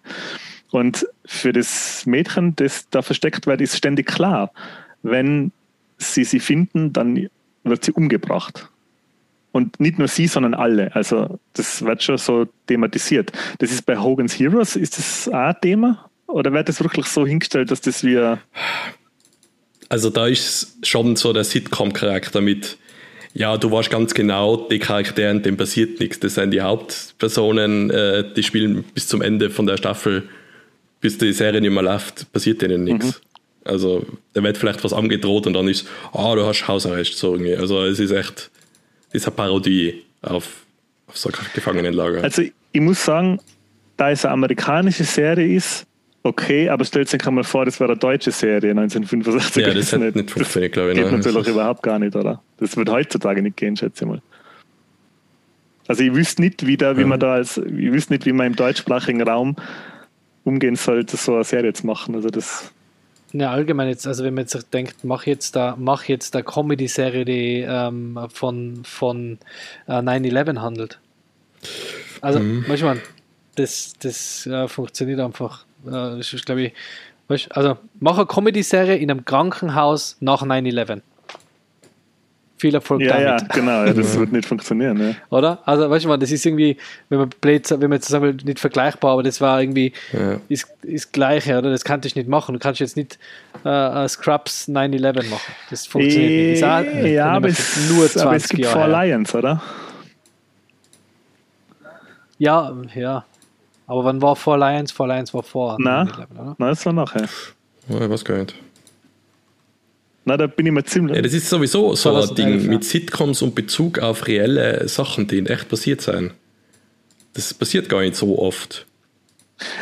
Wenn Aber sie For Lions hat For Lions ist so ja Zeit nicht jetzt, oder? Ist ja nicht echt, also ist ja nicht, ist ja nicht, ähm, also der Käfig voller Helden ist ja wirklich Kriegsgefangenenlager in der Nazi-Zeit. Ja. Das ist ja was Reales, was es gegeben hat. Und For Lions ist ja fiktiv, Ja. oder? Also ist ja ein fiktives Ding. Das, ist, ja- das hat nichts mit Ja. einem realen Erle äh, Erleben, äh, Ereignis zu tun. Ich sage, wenn du jetzt sagst, du machst wirklich ein, ähm, machst eine Sitcom, die am Tag von 9-11 spielt oder in der Zeit danach in einem Krankenhaus ähm, und machst das auf witzig, das, das ich, weiß nicht, wie, ich weiß nicht, wie das gar funktioniert haben, Das- also wie das- das funktioniert hat damals. Ah, Ja. Aber es ist ja recht lang gelaufen. Deswegen vermute ich, dass das kein Problem war für die Leute. anscheinend. Ja, Aber es kommt ja immer aus Amerika, es kommt ja aus Ja, dem Gewinner, okay. Gewinnerland und sie machen sich ja wieder lustig über, über die. Ja. Ähm, Aber wenn man es jetzt nach heute versetzt und es wäre aktueller Krieg, dann wird auch in Amerika wahrscheinlich jemand sagen, ja, okay, das ist Verharmlosung von was da wirklich war. ja. Ja. Oder sag, oder Das- sag, du machst das Gleiche über einen Irakkrieg Ja. ähm, mit oder Afghanistan-Krieg in einem Kriegsgefangenenlager von in Afghanistan oder Gefangenen oder entführte amerikanische Soldaten, die dort ähm, die Taliban. Ja, es ist, ich weiß nicht, warum es funktioniert hat, aber es ist, äh, ich habe das recht lustig in Erinnerung. Äh, wobei mit damals, wo ich das gesehen habe, habe ich halt auch den, den Kontext nicht komplett verstanden. Ja, ich meine, der, der Marco hat schon recht. Ähm, äh, ähm, es gibt ja, ich glaube sogar bei Friends haben sie den 11. September überhaupt nicht angesprochen, oder? Also ich könnte mich nicht erinnern, dass es Ähm. bei Friends einmal irgendeinen Bezug zum 11. September gegeben hätte. Und die Sitcom ist genau in der Zeit in der Stadt quasi angesiedelt. Und sogar da haben sie es, ähm, ich glaube, sie haben das gar nicht thematisiert, oder? Also ich könnte mich nicht erinnern, dass das einmal. Ich weiß zum Beispiel, es gibt, glaube ich, es wird jetzt eh schon wieder kontrovers, eine Bill Cosby-Folge, wo sie die Folge von Martin Luther King, glaube ich, sagen. Also es kommt schon mal vor manchmal, dass es so von, von echten Ereignissen was Sachen irgendwie angesprochen werden. Das ist, kommt auch darauf an, wie wichtig der Produzenten oder den, die jetzt die Show machen, das ist, dass das angesprochen wird. Ja. Und meistens positiv, Ja, oder? also das ist auch immer Eine Message rüberbringen wollten, ja. Eine Wichtige. Ja. Jo, Gut, dann ähm, m, gehen wir noch zur letzten Sitcom für die Folge des Popkulturbeichtstuhls, nämlich wieder vor in die 2000er. Und zwar, ähm, wenn sich mit der Laptop des Archivars aufhängt, dann kann ich gleich sagen, Archivar, nämlich genau, New Girl. Alles geschafft. Ja, New Girl 2011 äh, gestartet, 2017 ähm, geendet, 146 Folgen. Und äh, ich kann schon sagen, ebenfalls neben Brooklyn Nine-Nine eine von meinen Lieblings-Sitcoms. ja, finde ich auch sehr, sehr witzig. Hat mich, ha- haben wir auch schon einige Folgen geschaut. Für mich ungeschlagen dieses Treffen mit Prince. Das ist für mich eine der lustigsten Szenen der Seriengeschichte ever. Ähm, und finde, lebt extrem von ihr und extrem von ihm. ähm, ähm, wie heißt er? Der Schmidt oder da? Was Wie heißt er? Na, der andere. Der, Ja, gute Frage. ah, wie heißt er jetzt? Ich Spinny. klicke mal hier auf den Link. Ich wollte ich wollt gerade Tony sagen, aber es ist bei die Sopranos. Wie heißt er? So, Der Nick. Nick, Nick, genau. Genau. genau, ja. Und da vor allem beim Nick finde ich, das geht nur im, im OV. Also es geht nur im Originalton. Ähm, man muss jetzt wahrscheinlich kurz noch zusammenfassen, um was es in New Girl geht. Genau. New Girl ist im Prinzip eine Sitcom, die sehr ähnlich funktioniert wie Friends, nämlich es ist eine WG-Situation. Also in der ersten Folge kommt die Jess äh, auf, mit gebrochenem Herzen, ähm, sehr an Liebeskummer leidende äh, junge Frau, die sich ähm, als Mitbewohnerin in einer WG in Chicago, oder? Wo spielt das? Glaube ich. Ähm, Ich weiß es gar nicht. ja. Tja. Ja, sie, sie, sie meldet sich halt als Mitbewohnerin oder sie bewirbt sich als Mitbewohnerin äh, von ähm, drei Jungs. Am Anfang wohnen da noch ähm, der Coach, der Nick und äh, der Schmidi. Und ähm, die reden dann mit ihr und sie äh, sagt schon, dass sie halt, dass sie nicht gut geht und ähm, dass sie halt Liebeskummer hat und dass sie ziemlich oft äh, äh, Dirty Dancing anschauen wird. Und sie nehmen sie dann aber auf. Äh, und es ist dann genau so, wie sie es angekündigt hat. Sie sitzt dann nur weinend vorm Fernseher und schaut äh, Dirty Dancing.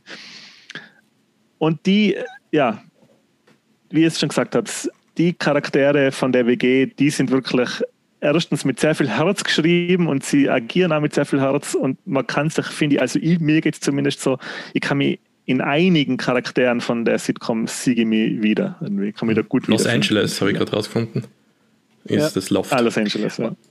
Also, eben, weil ich gesagt sie, die Zoe de Chanel, spielt die Jazz ähm, und sie ist einfach so ein liebenswerter ähm, Charakter und so, so eine liebenswerte Person. Irgendwie ist man so, man, man leidet so mit mit ihr, oder? Und, und man versteht sie so gut und sie ist einfach so witzig, weil sie so tollpatschig ist und aber trotzdem irgendwie ähm, mit den drei Jungs ähm, dann irgendwie also nett, wie sie sich umeinander kümmern, trotzdem, obwohl sie immer wieder aneinander geraten. Das finde ich einfach total, das hat eine super Dynamik, eine mhm. super äh, Chemie. Also fast wie wir drei. ja, oder früher ist zwar. Oder früher mir zwar. Und jetzt bist du gekommen als New Girl. ja, ich werde sagen, ich werde voll oft Cool Runnings schauen, weil das Ende, da muss ich immer so viel weinen. Ah, ja. Nein, es ist ähm, super gut. Also es ist echt sehr, sehr witzig. Ja, finde ich auch. Was sie bei was sie bei New Girl, ähm, was bei New Girl ein bisschen speziell ist an die Charaktere, das finde ich, ist, dass sie so ähm, die vereinen so charakterliche Eigenschaften, die man sonst nicht so sieht, gemeinsam bei, bei Charakteren in Sitcoms. Der Schmidt zum Beispiel ist so der Frauenheld von, von, von denen, also er ist der Joey der Gruppe. Oder, oder wenn man mit How I Met Your Mother äh, Vergleiche arbeiten will, der Barney. Der Barney. Und er ist aber gleichzeitig ähm, sehr so, also ein bisschen ein Sauberkeitsfimmel. Also er möchte, dass die Wohnung immer schön ist und er möchte, dass immer was Gutes gekocht wird und ähm, das Bad muss immer sauber sein und er kocht da du die drin, und, und, putzt immer alles. Okay. Da sehe ich mit drin, genau. Äh, weil die, weil die, wenn das, wenn das die anderen machen, dann ist es ihm halt nicht, ähm, nicht äh, gut genug. Und ähm, der Nick zum Beispiel ist eigentlich der so der coole Typ, der in der Bar arbeitet und ähm, eigentlich so eher der coole Draufgänger, die coole Draufgänger-Typ ist, aber null Erfolg bei Frauen hat und auch sein Leben eigentlich nicht wirklich in den Griff kriegt, wenn man mal genauer hinschaut. So von außen schaut er so aus wie der, der, der coole Barkeeper, Machertyp, aber in Wirklichkeit ist er einfach ja, ein großes Kind, der halt auch nicht weiß, was er machen soll, wenn er wenn es einmal Erwachsenenprobleme gibt.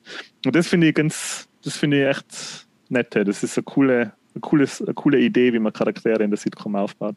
Hm. Das ist echt, ähm, Schweizer ist auch so, dass man so irgendwie so, was man so relativ schnell wegschauen kann. Episoden sind immer so 21 bis 24 Minuten äh, ja. und, und sind irgendwie, kann man so schnell weg, wegschnacken, einmal irgendwie zum Essen oder so. Finde ich ganz. Ähm, ist ziemliches, ich, ich würde sagen, Wohlfühlfernsehen, oder?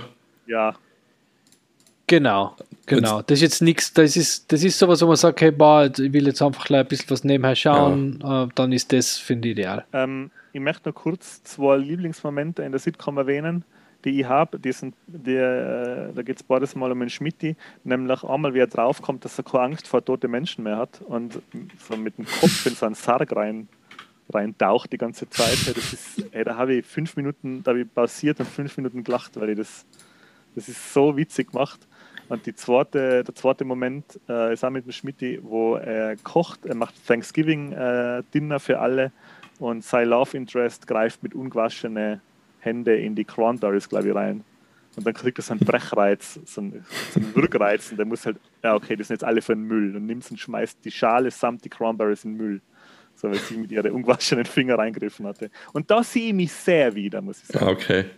Ja, frage mal die Rebecca, wie fein das ist mit Okay, na, weil ich habe jetzt gemeint, du kommst mit der Szene, wo der Schmitti, wo man nicht weiß, aber über die Brüste von seiner Freundin redet oder über einen Nick und einen Coach. das, und dann irgendwie so am Ende kommt so, ah, and I like when, when they bounce around und dann meint man, okay, das sind die Brüste und dann sieht man im Hintergrund einen Coach und einen Nick rumspringen und so. Und dann weiß man es wieder nicht. Göttlich. Also ist, ist so ähm, von den von die einfachen Wohlfühl-Sitcoms schon ganz vorne mit dabei, eine von den besten, finde ich. Ja, ja. Ist wirklich sehr, sehr, sehr, sehr witzig. Gut, dann, ähm, wenn niemand mehr was zu New Girl zu sagen hat, dann äh, werde ich Kraft meines Amtes die äh, Folge vom Popkultur-Beichtstuhl, nämlich Episode 9 und erste Folge unserer Sitcom-Specials für beendet erklären. Und würde äh, in Mako, weil er jetzt ja das quasi äh, unser, unser Küken ist, unser, unser Nestdecken, Ja, okay. um, um New äh, Girl. New Girl würde ihn um abschließende Worte bitten. Oh, da war ja kein vorbereitet. Also, wie es mir mit der ganzen Episode Ja. geht. ähm, ich muss ja jetzt den großen Bogen jetzt spannen. Von ganz Anfang bis zum Ende. Ja, es hat mir sehr viel Spaß gemacht, auch wenn wir jetzt vielleicht gar nicht so viel Titel durchgekriegt haben. Die Liste ist schon noch recht lang, würde ich sagen. Ein paar Folgen Oh ja. gehen sich da noch aus, auch wenn wir vielleicht über manche noch kurz reden. Aber es hat jetzt schon viel Spaß gemacht. Allein schon, wenn man dann sich zurückerinnert an die Serien und welche Szenen halt da in Erinnerung geblieben sind von gewissen Serien. Äh, das ist ja eigentlich eh schon so das Ding, oder? Vom Popkultur-Podcast so. Ah ja, kennst du es noch das? Also jetzt nicht so Mario Bart-mäßig, kennst du, kennst du, kennst du, sondern äh, ja, es haben ja viele wahrscheinlich die Serien angeschaut und die haben jetzt vielleicht auch dran gedacht und vielleicht haben sie ja einmal so eine Serie gar nicht fertig geschaut und haben jetzt die Möglichkeit, ah, okay, vielleicht schaue ich doch New Girl weiter. Also vielleicht das war das vielleicht der Ansporn. Schreibt mal in die Kommentare, äh, was ihr jetzt vielleicht weiterschauen werdet. Und ähm, danke, dass ich jetzt als vollständiges Mitglied da, dabei sein darf. Und das war mir natürlich eine Ehre, mit euch den ersten, äh, den nächsten ersten Teil von so einer Multi-Folgen-Ding wieder aufzunehmen. Also Material dürft man haben, glaube ich. Sehr gut, ja. Ich weiß nicht, Das was ich noch sagen soll. Sehr gut. Auf Wiedersehen. Ja, danke an alle Zuhörerinnen und Zuhörer. Äh, interagiert doch mal mit uns auf Social Media, zum Beispiel auf Instagram oder ja, das war's. Sehr gut. Sehr Ja. gut. Sehr gut. Ich finde, das hat der Marco sehr, sehr gut gemacht. Ähm, freue mich auch, dass wir jetzt zu dritt sein. Und ich glaube, ähm, das hat sich ein bisschen rauskristallisiert, was der Popkultur-Beichtstuhl ist. Es ist eigentlich immer ein Ausflug in die Vergangenheit, ein großer Nostalgietrip, aber auch einfach ein, ein Gespräch von drei mittlerweile Freunden oder untereinander über, über die Sachen, die sie einfach witzig finden. Ja. Das macht mir extrem viel Spaß. Finde ich Ja, super. die Zeit Ähm, verfliegt da wieder. Also es ist wieder ein, ein längerer Zeit Podcast. verfliegt. Genau, wir bemühen uns eh immer, ähm, kürzer, uns kürzer zu halten. Es gelingt uns leider nicht. Aber egal. Ähm, ja, folgt uns auf Instagram, bitte, bitte. Äh, sagt uns weiter, hocht sich die alten oder vorherigen, alt sind sie ja nicht, die anderen Episoden an, die werden nicht alt. Themen sind, äh, wie gesagt, retro oft. und Evergreens. Das heißt, es ist keine Aktualität äh, Notwendiges, kannst du sie quer durchhochen. Und ja, freut mich, wenn ihr nächstes Mal wieder dabei seid. Und ja, lasst uns Feedback da, wir freuen uns über Feedback. Und ja, dann sage ich auch einmal guten Abend, guten Morgen, guten Nachmittag, wann auch immer ihr das hört.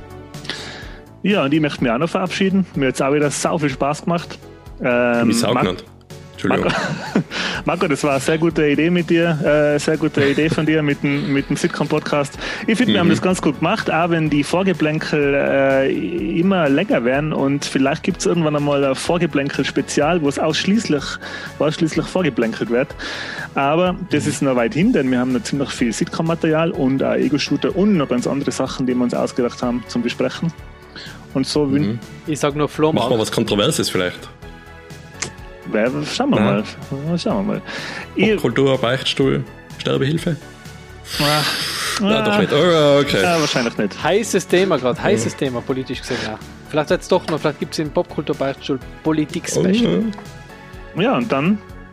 Ähm, ich musste das gerade noch verarbeiten, was ich gerade gehört habe.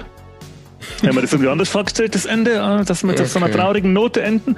Aber Nein, ich ist alles fröhlich. ich wünsche jetzt allen noch ähm, einen schönen Abend, schöne Nacht, schönen Tag und bis zum nächsten Mal. Wir werden auch weiterhin mit ordentlich Content versorgen auf Instagram. Und ja, dann bis zum nächsten Mal und ja, viel Spaß mit die Folgen und viel Spaß mit dem schönen Wetter, das jetzt ansteht im Sommer. Ja, das war's von meiner Seite. Vergesst sie trotzdem hören. genau. Wir sind die Profis für die längsten Verabschiedungen der Welt. So. Die ja, wir könnten noch über Sitcom Nicht nur unser Podcast ist lang. Nicht nur unser Podcast ist lang, auch unsere Verabschiedungen sind extra lang. Also, adieu. Sollen wir noch, soll, soll man noch Nachgeplänkel einfügen? Nein, nein, das war's nicht. Okay, nein, nein, passt. Tschüss. Ciao.